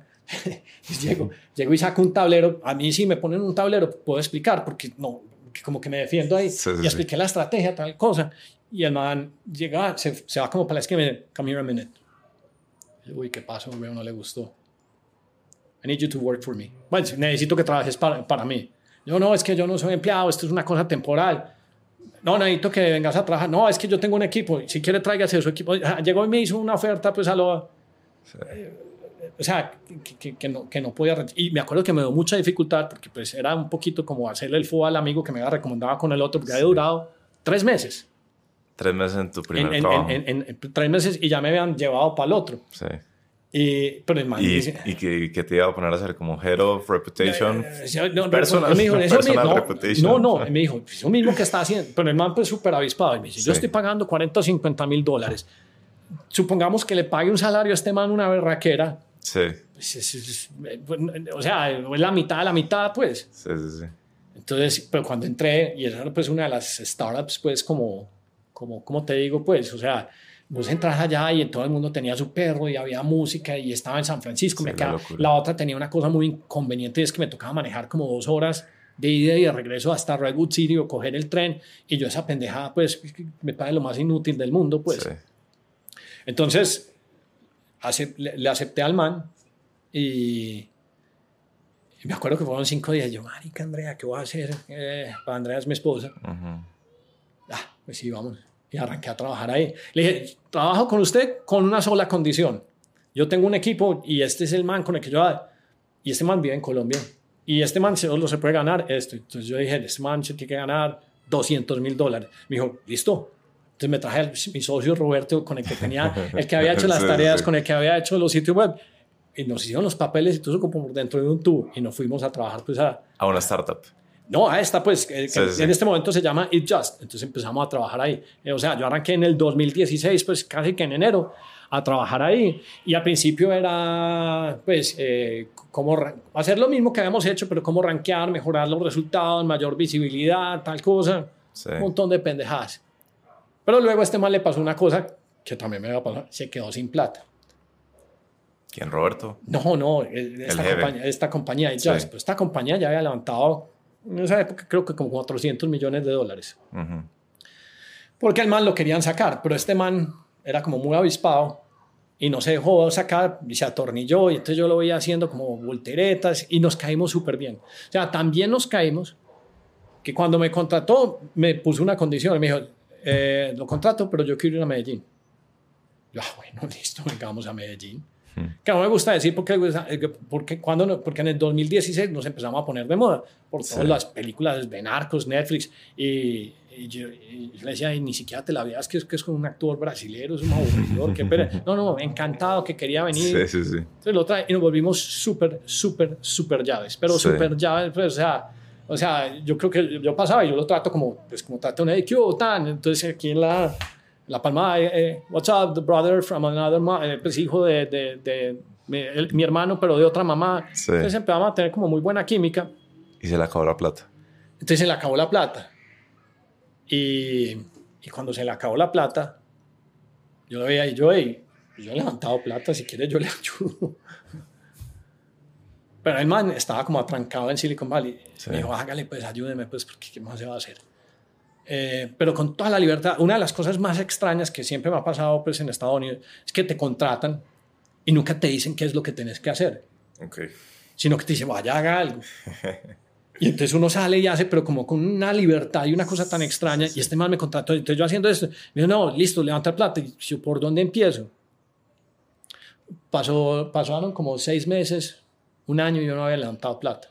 Y vos ya tenías los contactos de los primeros que habías Sí, levantado. pero ninguno de esos me quería recibir, pues, porque había como, como ruido alrededor de la compañía. Y entonces, pues, sí tomaban las reuniones, pues, Ah, porque eran cordiales. Y, Sí. o sea, hice todo. Y yo, ay, ¿qué, qué voy a hacer? Me va a tocar irme para otro lado. Cuando de pronto llega y me dice, "Ay, ¿sabes qué? Eso está interesante. Alguien llegó y dijo, yo quiero invertir 500 mil dólares. Sí. Entonces yo le hacía memes y le decía, mira, vos sos el león y yo soy la hiena, pero aquí está mi pedacito de carne. con eso vivimos tal cosa. Sí. Pasaron seis meses y me le aparecí con 10 ¿Con 10 qué? millones. ¿Qué levantaste? levanté, dando vueltas por México, por Colombia, por Brasil, por Argentina, por España, boleando avión, echando cuenta. Sí. Y pasaron dos, tres años y me le aparecí con 100, Hijo de pucha. dando volteretas. Sí. Y hablando de una huevonada que no tenía ni puta idea. O sea, plant-based, yo no soy vegano, no entendía esa huevonada. Y luego empezó con una que es carne cultivada, Sí. que es básicamente vos vas a volver a comer pollo, cerdo, eh, res, todo cultivado. Me ajusté el chip, aprendí ese cuento y salí a echar esa pendeja. Descubrí que también me gusta, si, el- si la idea es rara, me entretiene mucho. Sí. Y en ese entretenimiento y digamos que con toda la experiencia de toda la otra cosa, digamos que la gente copiaba.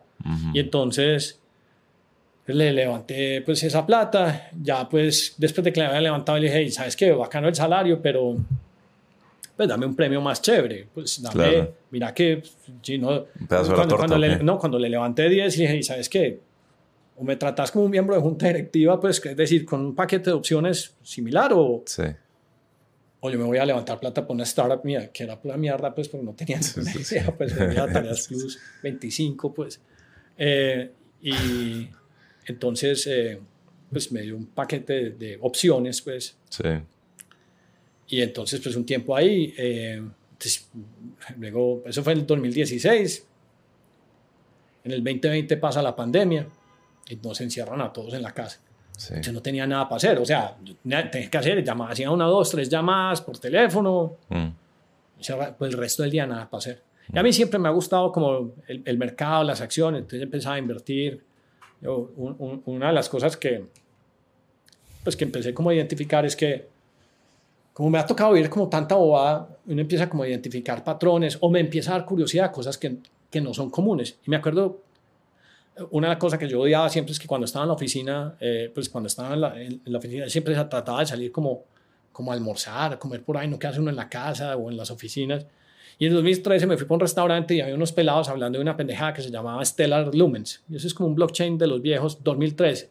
Y me puse a investigar y terminé comprando un montón de Bitcoin a 100 dólares. O sea, la ganga más ganga de la historia. Sí, después me tocó venderlos porque me había quedado, fuera del 2013 y me había quedado sin plata, entonces tenía que, pagar el arriendo y todas las pendejadas. Eh, pero siempre mirando cosas y no sé por qué pendejada terminé, por ejemplo, eh, leyendo mucho sobre Tesla. Entonces, cuando estaba haciendo los viajes, estaba en Perú, tal cosa, entonces en el celular, eh, Tesla está como chévere, voy a comprar. Entonces compré también un montón de Tesla, pues cuando antes del... Entonces ahí te volviste como más inversionista. No, entonces con, con, con, la pandemia, no, yo compraba, pero nunca, pero con la pandemia pasaba mucho tiempo al frente del computador y yo ni me, o sea, ni me estaba dando cuenta qué estaba haciendo. Entonces, un día me, pregunta mi esposa, y, pues, la mamá de gallo, pues todo el día ahí, ¿qué estás viendo? Yo, no, no, pues inversiones. Y, ¿cómo así que inversiones? Y yo, pues sí, mira, es que teníamos esto y ya tenemos esto. Mm. Y esto era, o sea, en un año había hecho 10X. Mm. Ya tenías talento para invertir. Entonces dije, ah, pucha. Entonces ya me, entonces yo, ¿y qué voy a hacer si me tengo que ir a volver a trabajar? porque estaba haciendo más que lo que era el salario y toda la cosa. Mm. Y entonces seguíamos así en, en, el, en, el, en el, a principios del 2021, un amigo, porque todos seguíamos, pues, o sea, es que no, eh, todos en la casa, me dijo, ¿qué estás haciendo en la casa?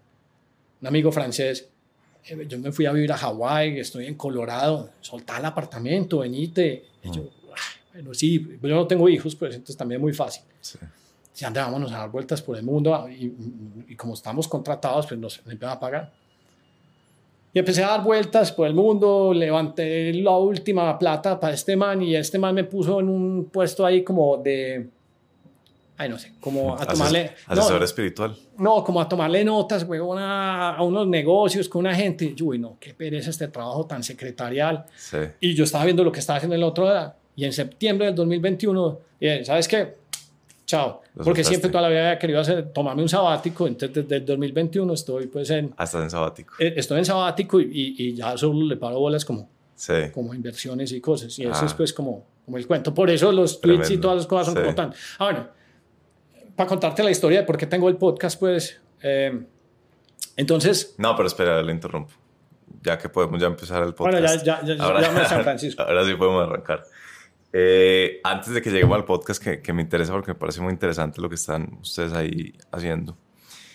Contame, o sea, vos fuiste en realidad de los primeros em, startuperos. Sí. O sea, porque yo creo que mucha gente piensa la primera camada de startuperos es Freddy Vega, el de Platzi, Simón, el de Simón Borrero, el de Rappi, y, pero vos, vos ahí ya ya llevabas un, un, recorrido el berraco. Pues 10 años antes, creo. O sea, vos ni siquiera haces parte de una camada, vos sos el 0.1, como una anomalía. Sí. ¿Cómo hiciste para pa medírtele? Ya me hablaste del coraje, pero ¿Cómo fue ese proceso de, estabas en algo en que no tenías referentes cercanos? Pues no había otro colombiano. No, pero porque es muy fácil. Es que todo lo que había aquí para hacer, pues eh, me da pereza. Es que me da, eh, es que me da físico aburrimiento, pues.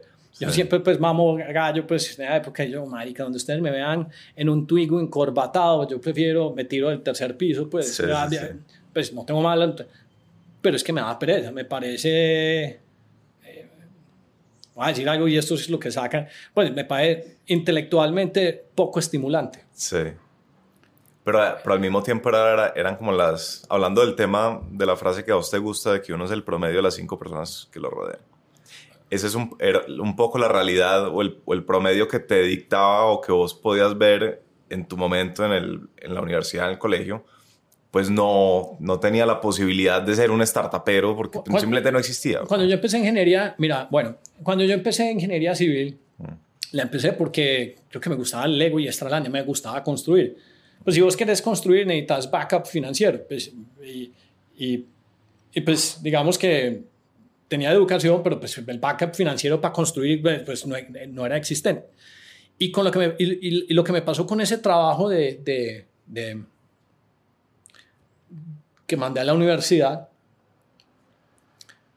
es que el conocimiento en la tecnología me hizo entender que produce una palanca muy poderosa. Y es que yo de ser un huevón de la universidad, pasé a sentarme con un man que había sido el Max, pero no, o sea, no, no tenía las conexiones, no tenía el conocimiento, tenía el conocimiento de algo. Entonces dije, ¿por qué me voy a quedar en el mismo conocimiento si en el conocimiento? O sea, es que con este conocimiento yo me he sentado el family office tercero más rico de México, con jeques árabes, pero ¿por qué ese conocimiento? Porque toda esa gente está buscando dónde invertir. Entonces esa ah, palanca... Esa era tu palanca. Eh, eh, mi palanca es... A falta de la palanca capital, eh, tenías la knowledge. Exacto, la palanca de conocimiento es brutal. Ah. La palanca de conocimiento es la palanca más grande que existe. La palanca de conocimiento te, te, sienta con, con Steve Jobs. Con, yo, yo, por ejemplo, pues yo le he echado pitch a Peter Thiel, le he echado pitch a Zuckerberg con conocimiento, pues de, de las ideas, pero me han puesto la, sino, digamos que vos te querés sentar con Zuckerberg, le vas a decir que vendes flores en Colombia, pues, ¿por qué? Vos llegas y le decís, no, que eh, estás acelerando el poder computacional del AI porque te inventaste este, yo no sé qué, LLM, entonces dice, ah, venga, yo, yo escucho. Entonces, la palanca del conocimiento te da te da acceso. Entonces fue por eso, pues. Y, y, aquí, esto es chévere, pero el conocimiento, pues, de, ah, bueno, y, y, cuando, y cuando había hecho lo que, ese central de expertos, pues ya le había llegado a todos los más duros eh, de, todos. Entonces ya me, y aquí, ¿qué más, pues? O sea, ya le había llegado a los de Argos, ya le había llegado a los de Banco, ya me los conocía, pues, como tú, y, y aquí entonces, ¿qué más? Pues, ¿Qué sigue? ¿Qué sigue? Ah, entonces es más por eso. Ya. Hablaba más de esa idea de los cinco que, ¿cómo ha sido para vos en diferentes momentos? Las cinco personas más cercanas y, y, cómo, cómo, sos intencional en eso. No, no, no, no, más que ser consciente, porque es que uno, uno va a mimetizar. Pues, si pasa en la física, ¿cómo no va a pasar en las personas? Que usted, usted puede fusionar dos metales con temperatura o simplemente déjelos juntos y empiezan a cambiarse pues, los, los iones, átomos pues, que sean correctos y se fusionan. Deje dos metales de diferente tipo juntos, déjenlos un tiempo y se, y se, y se fusionan. Eso pasa a nivel físico, eso pasa. Imagínate lo que puede pasar con una persona que, que es tan permeable a las sensaciones y los pensamientos. Mm. Y entonces, por ejemplo, digamos que los amigos que yo tengo tienen unos negocios súper bacanos, pero son unos negocios muy convencionales. Y son unos negocios pues, que me parecen súper, súper chéveres súper chéveres, pero que a mí no me parece que, que, yo deba o quiera participar en ellos. Sí. ¿Sí me entendés? Sí, sí, sí. Entonces uno empieza a buscar y eso sí va pasando. Entonces, cuando, cuando me voy para Miami, entonces las conexiones se vuelven una. Cuando paso a San Francisco, las conexiones se vuelven otras. Sí. entonces ya te empezás a permear de otro tipo de acceso y otra palanca y también de otras ideas. Por ejemplo, me acuerdo, mira, por ejemplo, entonces amigos de Medellín, entonces uno llegó y me dijo, no, es que usted no salió de Stanford, MIT, Harvard, entonces por ende no puede ir a hacer eso. Sí. Y otro huevón, que era el de la construcción, me dijo una cosa que, pues, que me impresionó tanto, que realmente ese fue como el detonante para irme para San Francisco. dice, Hernán, es que vos no entendés una cosa. Y yo pues era el que le hacía, que me pagaba un montón de plata por hacerle el sitio. Es que vos no entendés una cosa, y es que un negocio de 10 mil dólares gasta exactamente las mismas neuronas que uno de 10 millones de dólares. Sí. El estrés es el mismo. Sí, sí, sí. Solo que uno decide en cuál le pones. A mí me dijo eso y yo, sí, man, tienes toda la razón. Entonces, conociendo a todos los otros, eh, yo les conozco la aspiración a todos en ese sentido. Entonces, yo no, voy a, a buscar otros que aspiren como pues, un, un, un alcance más largo, porque finalmente pues, este, nos degradamos en un, un periodo de tiempo muy corto y eso es otra cosa, es que aquí todo pasa muy lento. O sea, eh, eh, construir una compañía en, en, en digamos que no apalancada en, en, los nuevos conocimientos, es un ejercicio. Usted quiere ser un constructor. Para llegar a tener volumen, va a tardar 5, 10, 15, 20 años. O sea, sí. es muy lento, pero el conocimiento es simplemente... Lo que pasa es que si vos ya habías identificado todo, te tenés que buscar otra cosa. Es como... Es como tu filosofía. Es que no es pero, una... ¿Y vos cómo es la vida? Como que es como un videojuego y cada vez hay que buscar como algo más, como un nivel más difícil. No, es, no, en este momento, porque como, eh, pues ya, ya tengo 48 sí. y no he hecho sino corretear, entonces sí, ya, sí. ya es un, más un poquito como, no, disfrutar, eh, ya, eh, más, más, más, pausa, hacer, hacer, sí, o sea, todo lo que sea estimulante a nivel eh, intelectual me parece, me da mucha curiosidad. Sí pero no ese ejercicio de estar corriendo, porque es que yo no tengo el don de la ubicuidad. Yo no puedo estar a toda hora en todas partes y el día está limitado por 24 horas. Entonces, a mí me gusta despertarme sin despertador. A mí me gusta una cosa que, que uno va descuidando y es que deja de hacer ejercicio. Entonces, entonces hacer ejercicio para poder sacarle más kilometraje, pues, esta biomasa. Eh, eh, compartir más tiempo con, no estar ocupado hora, porque sí. que un día te dicen, hey, mira, tenés esta enfermedad, te vas a ir, o no, disfrutar más. Por eso, pues también en lo del sabático, que siempre me lo había soñado, entonces tengo pues la compañera perfecta, eh, o sea, dar vueltas por el mundo y, y, tomarse una botella de vino y no preocuparse en la madrugada. Eso sí, estar como cu curioso y buscar y leer cosas, sí. pues como para entretenerse. ¿Llegaste a conocer a Paul Graham o no? ¿A quién? Paul Graham. No, no porque, no porque cuando cuando fui a hacer la, cuando estaba en ese proceso de las aceleradoras. Uh, ah, pero aplicaste a Y Combinator o no? No, apliqué a la otra, 500 Startups, sí. la de, ¿cómo es que se llama este? Este, este me sigue todavía me olvidó, pero hay uno, pues, un, uno gordito con gafitas, pues, uh, Mac, Dave, Dave McClure. Ok. Pero, pues, o sea, lo que pasa es que el otro, este es más, como más, eh, ¿cómo te digo? Más, hay más hustle en, en 500 Startups. Es más, me acuerdo que que iban a invertir, pero me terminé yendo por, el, por, el, por los de, de Texas. Ya. Yeah. Eh, porque Paul Graham tiene, una, tiene unos ensayos buenísimos. Uno sí, de esos sí. es sobre las ciudades. Y, y, él dice que las ciudades mandan mensajes. Entonces, me acuerdo que decía Boston manda un mensaje como sea intelectual. Eh, Silicon Valley es como sea poderoso. Y Nueva York, por ejemplo, es como sea rico. Sí. Eh, vos, vos que has vivido en diferentes ciudades, ¿cuál dirías que es el mensaje de Medellín? ¿Cuál es el mensaje como que manda? Lo que pasa es que tengo un mensaje trocado porque, o sea, me fui de Medellín cuando tenía 33, 33 años, entonces ese es un, ese es como, mi memoria muscular está más basada en eso. Sí.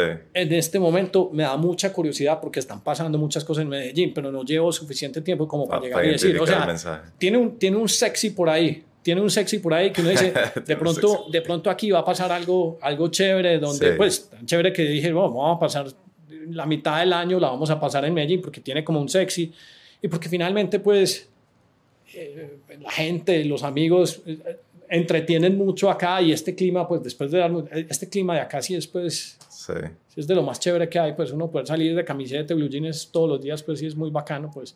Pero sí. no, todavía no soy conclusivo sobre qué mensaje está mandando. Está en este momento es como, eh, como sexy, diversión, chévere, sí. eh, que me parece muy bacano, pues que sea la connotación, que no era la que teníamos antes, pues hace de tantos años atrás. Sí. A mí me ha parecido muy interesante lo que hacen ustedes y, y, ustedes se estoy metiendo como en, el, en, la misma canasta de Lucas Gómez, sí. el constructor.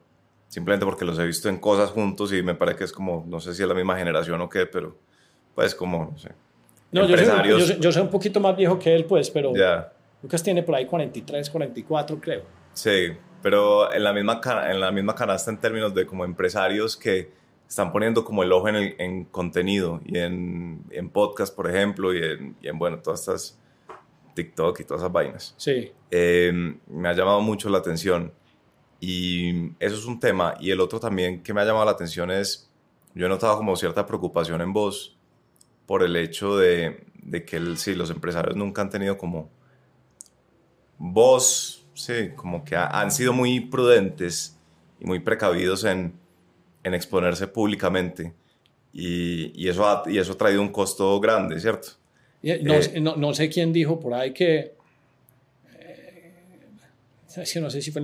Pero alguien dijo que, que, que- el gran problema, pues, de, de por qué estamos gobernados, porque, es que porque los élites no están presentes o alguna cosa así. Ah, sí, el Chiqui Valenzuela. A- a- algo, algo Que Colombia quedó sin élite. se quedó sin élite. Pues no me acuerdo ni siquiera dónde oí eso. No sé si Sí, fue eso en es un discurso de grado del Chiqui Valenzuela que fue ministro de Minas y es un inversionista de estos, como que es un tipo ahí como medio genio. Yo quería invitarlo al Y, podcast. y- y entonces, pues lo que pasa es que cuando me preguntabas, eh, y yo también entiendo por qué lo hacen, porque es que, acuérdate que nosotros crecimos, yo soy, pues, ya, sonaba una bomba y a uno le tocaba llamar al teléfono público y decir, mamá, estoy bien, y ¿sabes qué?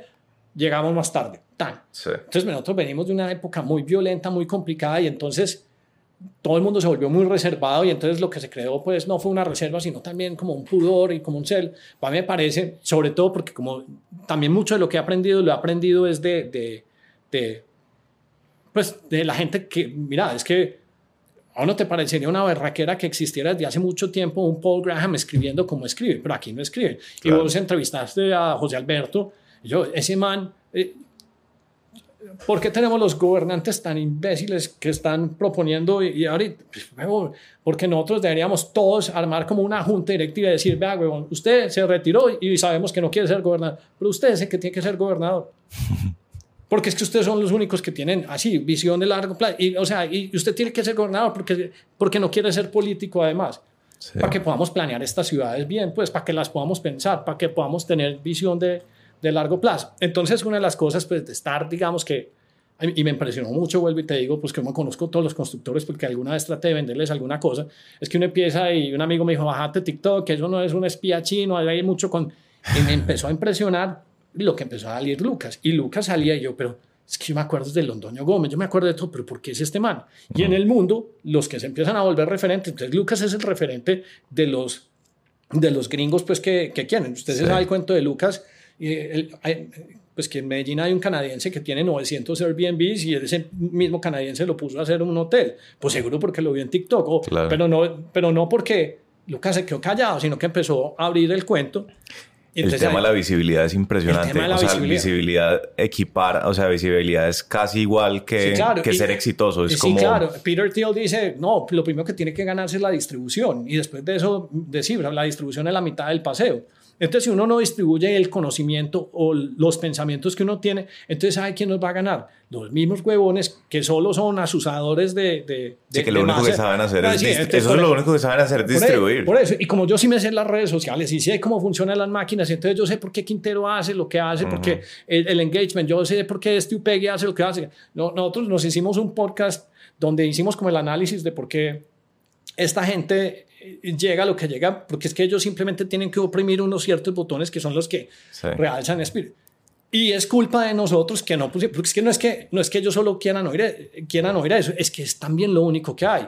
Y cuando usted oye una idea que de pronto es interesante, Sí. usted se queda oyéndola. O sea, mi algoritmo, en, o sea, mi TikTok y mi, y mi Google, ¿vos que es que a mí me sale Quintero o Upegui? ¿Me sale alguna vez? No, nunca.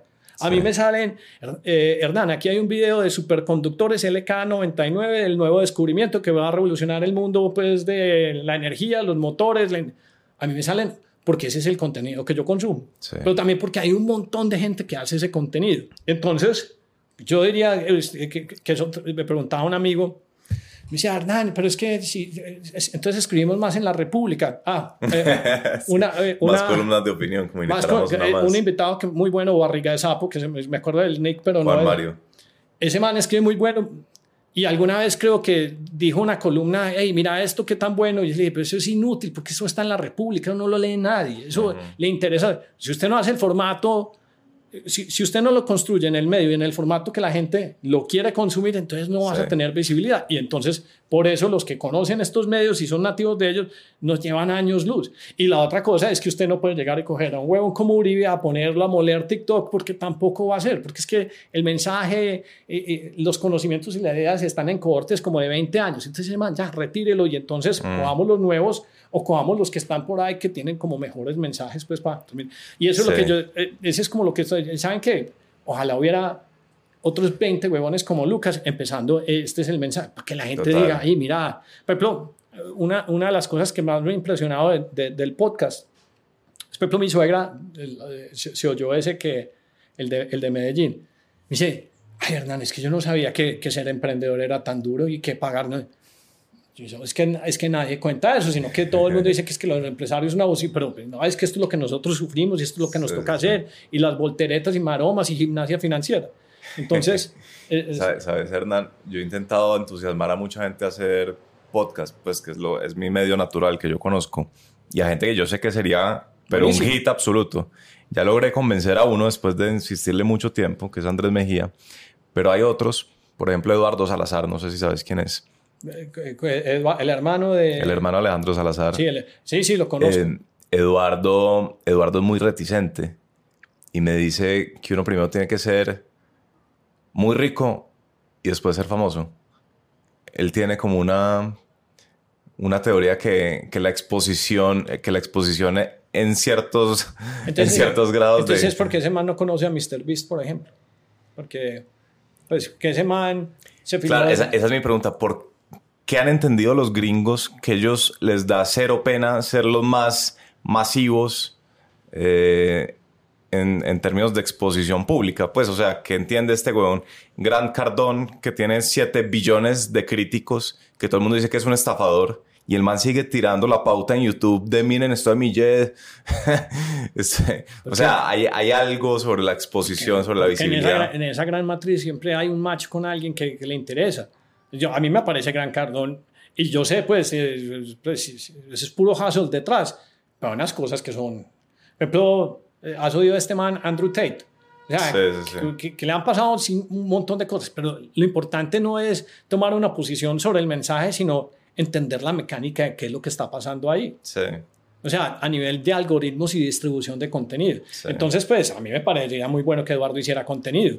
Pero MrBeast, pues, se pasó los primeros 10 años de su vida haciendo videos tontos, filmándose y mirándose cómo seca la pared de la, pintura de la pared. Y hoy es, hoy ese man es el número uno, ese man tiene un imperio de 15 billones de dólares, vende chocolatinas, hace videos, un solo video genera 250 millones de views, el Super Bowl genera 30. Sí. O sea, pero empezó. Ah, lo que pasa es que yo creo que la gente también le tiene, le, le tiene mucho miedo a los pequeños experimentos. Nosotros, una, cuando yo llegué, estaba con Ricky Uribe, pues que es con el otro co-host, y hermano, yo no sé si esto va a funcionar, pero es muy la teoría. Pero ustedes saben que si yo les digo que arrancamos, les voy a no paramos hasta que llevemos un año. Esto no es un experimento de tres meses. Ah. Hasta que nos hagamos 54 episodios, nadie puede sacar la mano y decir que no. ¿Por qué tenés esa, esa convicción de que tiene que ser largo si el modelo startupero es que el MVP debe ser como no, sáquelo rápido y no, no, no, no, o sea, que tenemos, hay que hacer el ejercicio, pues hay que salir y batear, pues y vamos a hacer 54. Lo que pasa es que a nivel de podcast, pues 54, eh, pues que pueden ser 100 por 2, 108 horas de contenido, eso es absolutamente nada, sabiendo que en un día se suben como 3 millones de horas pues, de contenido. Entonces, si yo le voy a poner 100 a 3 millones que suben, eso es nada. Entonces, uno tiene que mirarlas y sobarlas y analizarlas para saber si eso tiene pues impacto. Y luego, entonces, hacer el experimento, como te dije, ¿no? que usemos este software y luego ajustemos este thumbnail. Y eso fue lo que hizo este man. Entonces, sí, pues es una. Pero yo le apuesto que debe haber 100 mil, o sea, un montón de personas que le debe parecer interesante el conocimiento pues, de Eduardo. Ah, Que no lo sin quiero- duda, ¿no? Y hay un apetito enorme. Ah, Y, esta- y estas cosas crecen, pues, o sea, creo que el mercado está empezando aquí en Colombia. Sí, y, Eh, y, y pase- y pa- y usted, hay para una estadística que puede que la desdibuje, pero vos sabes que se requiere para llegar a, a ser- a estar en el 1% de los podcasts, No. pasar de, de 25 podcasts, o sea, eh, Ah, pasar una, sí, una sí. cosa así, pues. Sí, porque la mayoría mueren en el Y la episodio mayoría 2. muere. pues. Sí, sí. Nosotros, por ejemplo, yo les tengo lista de atención y todo de, de asistencia al podcast. Entonces, Ricky va en menos del 50%, Lucas se esfuerza mucho, va al 60%. Y Darío solo, solo eh, ha faltado a uno. Y yo, 100%. Sí, sí, sí. Hay que Es que eso es clave, esa constancia. Y, maña- y mañana volvemos y salimos, y mañana tenemos otro podcast y Yo, grabamos. Mira, yo desde enero decidí que este, este podcast lleva dos años, pero era muy inconstante. Y desde enero decidí que salía todos los miércoles, sagradamente. Y el cambio de eso es, pues, o sea, No, es son dos podcasts diferentes. No, y uno, y uno los ve. Yo, yo eh, no me acuerdo cuál fue el primero. Fue David Escobar o Saní. No sé, vos tenés uno que es el primero, pero no me acuerdo cuál es. Y, y uno les ve el tráfico como... Y yo creo que la otra cosa que es súper interesante es, aunque el tráfico puede que no sea explosivo, Sí, el que está suscrito, o sea, el, el 60% de tu tráfico en un video sí. es los que ya están suscritos, que quiere Es decir que, que son los que les gusta. Lo que pasa es que la gente se demora como para contar sobre. Sí. Pero cuando, cuando ellos están en el feed y les faltó un- un- uno de los pods que sacaste, el que aparece esos dos. Pero nos devolvemos al punto. A esos manes no les sale el cuento de los políticos que están hackeando, que son hackers de atención. Sí. Esos manes solo son buenos para eso. Sí, sí, sí. Dígame usted cuándo le ha oído a esos políticos que yo mencioné cualquier semblante de una idea. O sea, el semblante de una idea. No, es que estoy pensando en esto. No, todo es Uribe es un huevón, Uribe, Uribe es paraco, eh, yo no sé qué. eh, Sí, o es propaganda simple a lo nazi. Es como consígase un Sí. enemigo, que en el caso de los nazis eran los judíos, en el Sí, caso pero- de aquí son, pero- es Uribe pero- o, entonces ya o eso- Santos. Pero o- entonces ya nos corresponde a personas, digo, como nosotros, porque me estoy atribuyendo eso, porque puede que la gente diga, no, el contenido mío es muy malo. Sí, Elevar ese, elevar ese nivel, decir, Total. no, es que hay más gente pensando y haciendo. Bueno, No, y hay más sectores de la sociedad, no solo hay políticos y periodistas, ¿cierto? Que es como mi tesis. Pues mira, hay emprendedores, pero también hay gente que ha tenido servidores públicos súper valiosos. Sí, claro. Y también hay académicos y también hay, pues hay... Explícame, dame una razón válida por qué José Alberto Vélez no debería estar haciendo un podcast. Porque tiempo libre sí tiene. No, no tiene ninguna excusa el señor. Y tiene un montón de conocimiento. Impresionante. No, y, y, y lo bacano es imagínatelo conversando con sus amigos. ¿Sí me entiendes? Pues que, que no sea solo José Alberto, sino que invite a yo no sé quién al que le vendió la cementera en Texas. Sí, Bacanísimo. claro. Sí, claro. A mí eso me encantaría. Y, y usted, y, usted, y usted cree, y honestamente usted cree, coja el público, pues empecemos a hacer, pues, eh, co- coja un, un grupo de personas que oigan a Quintero y a Opegui y a los otros. Sí. ¿Usted no cree que en ese grupo hay un set de individuos que les va a parecer interesante la de José Alberto? Sin duda. Y entonces, ¿cómo es más fácil cambiar el mensaje de estos manes si no es con manes que están transmitiendo buenos mensajes? O sea, pura o sea, propaganda, pero de la buena. Sí, es, guerra de contenido, pero guerra de contenido, pero contenido con sustancia versus contenido sí, sí, versus propaganda. versus propaganda. Oiga, entonces el podcast de ustedes se llama 10 AM. Bueno, esa es otra, esa es otra historia. Entonces, Es un all-in. Eh, Criollo. eh, eh, to- todo- entonces cuando estaba pues, en, en, en, en la pandemia, Sí. Entonces a mí siempre me, me ha curiosado pues los, los negocios digitales y toda la cosa. Y yo dije, "Me voy a quedar yo con esto solo, pues yo necesito como vomitar. Y entonces empecé a invitar, a invitar como tres, cuatro amigos pues, eh, españoles y colombianos que viven en San Francisco. "Eh, Está bueno, ah, estás invirtiendo en esto. Y lo empecé a hacer no tanto por compartir, sino porque es como mi, notepad. O sea, yo leo una noticia, saco una frasecita, todo lo comparto en el chat. En algún momento, el chat se me creció como a 50, 70 personas. Eso sí, muy curado, porque yo soy muy convencido de, pues, de una limitación pues, de, de, de, de, relacionamientos. ¿O sabes qué es el número de Dunbar? Al de que uno no puede conocer más de 150 No, personas. no, no, no. Uno sí puede conocer más de 150 Pero, pues, no personas. Lo, lo que pasa es que uno no. O sea, humanamente es, es, es, es imposible que podamos sostener relaciones con más de 150 individuos. Exacto. Y yo la llevo a un extremo, pues más.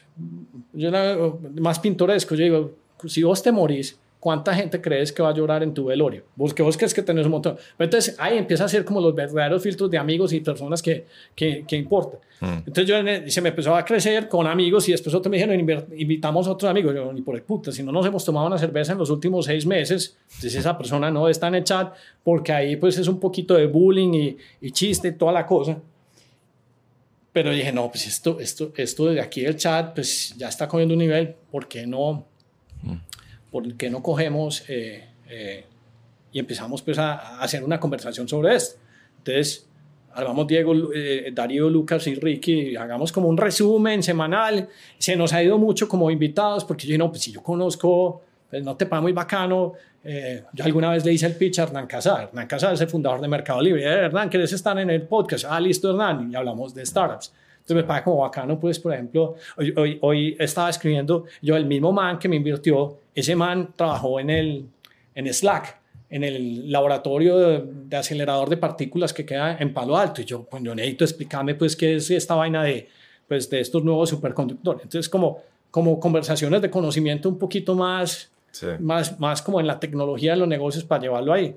Y, y lo puse 10 AM, no me has preguntado eso, pero es que me gusta contarlo, porque otro de los consejos que me, me han parecido súper chéveres, mi mamá se volvió a casar y se casó con un tipo que se llama Germán Sánchez. Y Germán Sánchez, pues cuando estaba en la universidad era muy llave y se ha inventado un montón de compañías, pero un montón de compañías. O sea, se mantiene 93 años y todavía está inventándose compañías. Y me dijo algo así, pues, me dijo, mire Hernán, un tipo como usted, lo más importante en la vida, usted, usted solo puede trabajar hasta las 10 de la mañana. De ahí para adelante tiene que solo pensar. Porque el retorno suyo va a estar pensando, no trabajando. Qué bueno. Entonces yo dije, "Ah, 10 AM. Pues todo el mundo cree que es para levantarme tarde, pero es porque me gustó como, como esa El explicación. 10 AM, bacano. Pero ¿en qué momento deja de ser? Por, pues porque te vas por podcast y dejas el grupo de WhatsApp. No, no, el grupo de WhatsApp está. El Pero grupo- ¿por qué te vas por podcast entonces? No, me, me, me gusta, es que, yo te digo, me gusta como hacer esa síntesis y porque me gusta, me obliga como a investigar, a leer. Entonces, por ejemplo, cuando yo hago un resumen, en estos días he compartido mucho Palantir, pero entonces cuando yo voy a hablar en el podcast, entonces lo que ya he leído, pues, lo tengo que construir una historia como para realmente, pues, convencerme Sí. y, y, y poderlo explicar en forma, porque no es fácil, explicar Palantir no es fácil. Sí. Pero yo entiendo Palantir por la historia que te conté de Nutec Solutions, porque Palantir empezó como una solución para capturar el fraude en PayPal y de ahí para adelante pues es una historia muy larga, Sí, por ejemplo. sí, sí, sí. ¿Y escuchas Olin? O, o sea, No, ¿tiene algo de inspiración a- de Olin? al- bueno, del All-in a dos. Conta, conta qué es Olin. All-in es, eh, es el, el podcast de dos billonarios y que empezaban a hablar de tecnología y como un resumen de la semana en un formato largo de dos o tres horas. A dos de esos les he hecho pitch. A Chamat le he echado el pitch pues en persona. No le gustó pues como... Pues sí me recibe, pero no le gustó como la idea. Sí. Eh, y Pues entonces... eso no te duele. ¿Qué? No te duele. Que No, no, haya gustado. No, no, nada. Y después volví y le escribí para lo de la carne cultivada, no para bolas, pues tampoco, pero no, cero, cero, Sí, cero, cero. No, no, no, cero, cero estrés con eso.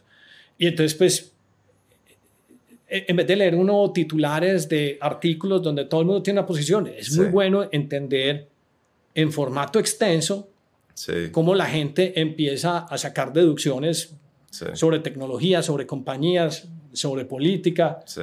Eh, yo, yo, yo empecé a oír el Olin y el que más me gustaba es Chamat, pero el que más me gusta ya es David Sachs. Ah, sí. Sí, sí, me gusta mucho como su posición y su visión política y lo que Sí. opina, por ejemplo, sobre la guerra de Ucrania y... A mí me das una risa como le dice Taleb en Twitter, ¿has visto? Ah, sí, Que le dice Tecno Watermelon. Sí, te- Tecno Tecno- Watermelon. eh, sí, no, Taleb es... Taleb, eh, Taleb es un... Es un Es un tigre, ti- Es un, es un tigre, pero yo entrevisté uno muy bueno que se llama Joe McCann, Sí, que es un duro, pues, o sea, que está en cripto, está... El creador de Node.js tuvo oficina aquí en Ruta N, o sea, un man que ha hecho cosas, dice, no, es que la gente inteligente como Taleb también se puede equivocar. Entonces, Taleb también se que hay cosas que no las ven y no, no hay Sí. problema, pues. No, no quiere decir, pues, que, que Black Swan y Antifragile y todas esas cosas no sean interesantes, pero Sí. pues, hay cosas donde se equivoca. Pero entonces, vení, 10 AM es como, ¿vos querés que sea de actualidad? Porque los he visto hablando sobre historia de los empresarios en Medellín. Eh, eh, hemos hecho, porque hay veces como que nos echamos unos riffs, pues como, Sí. como unos, unos segways ahí, porque um, esto me dice, no, pero ¿por qué vamos a hablar de Medellín? Bueno, porque yo soy de Medellín, a mí me gusta Medellín y me paga una nota Medellín y entonces hablemos de Medellín.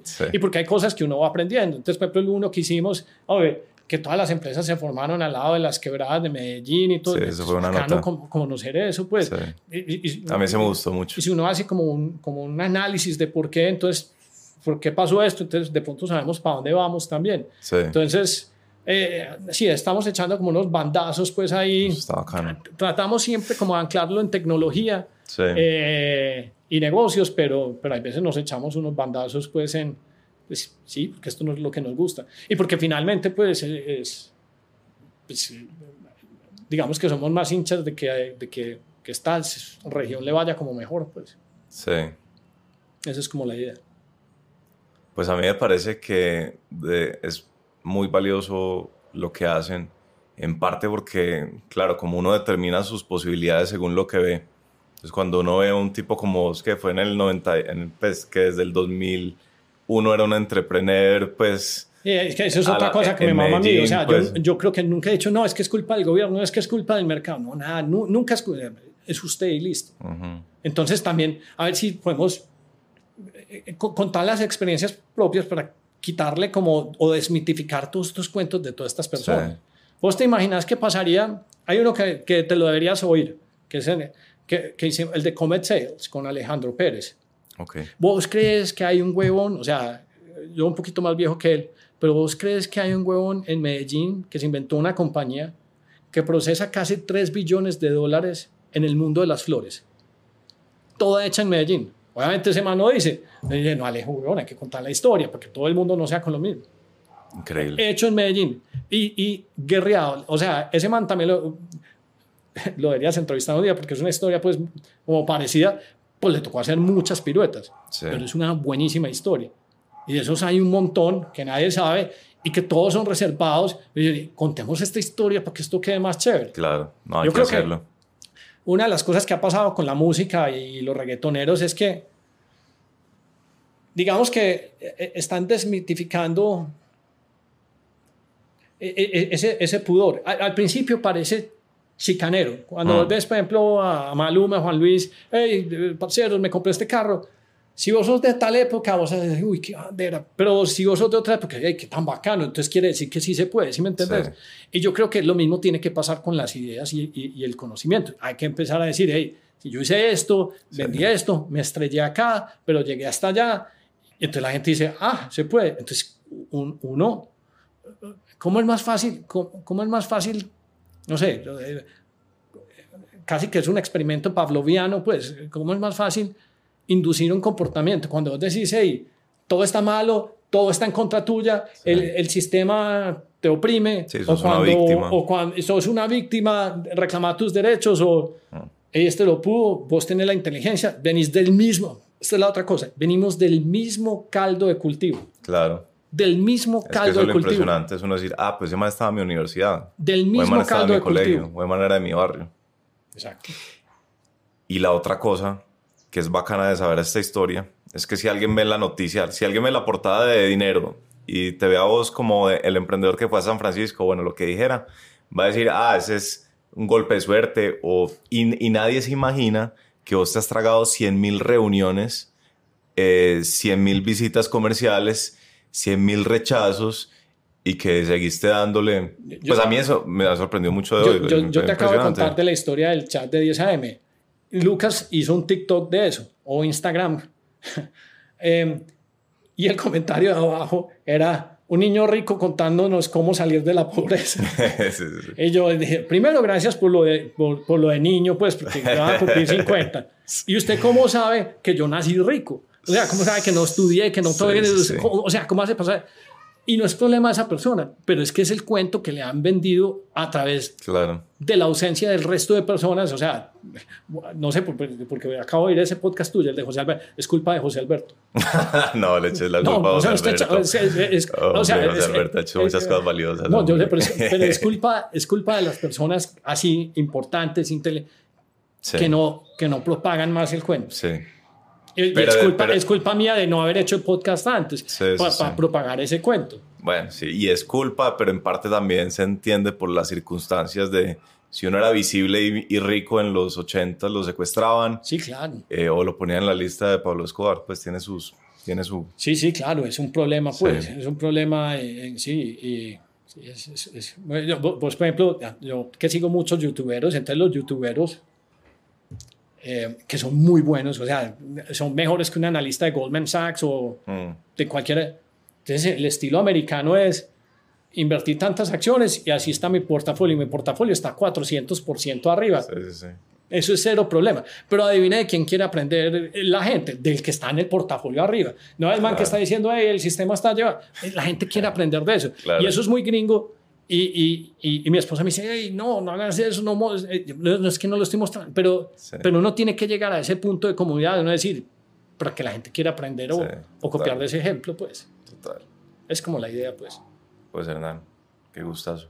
Muchas gracias. Hombre, no sé si nos fue muy largo, me da pena con vos. No, para nada. Este es de los corticos.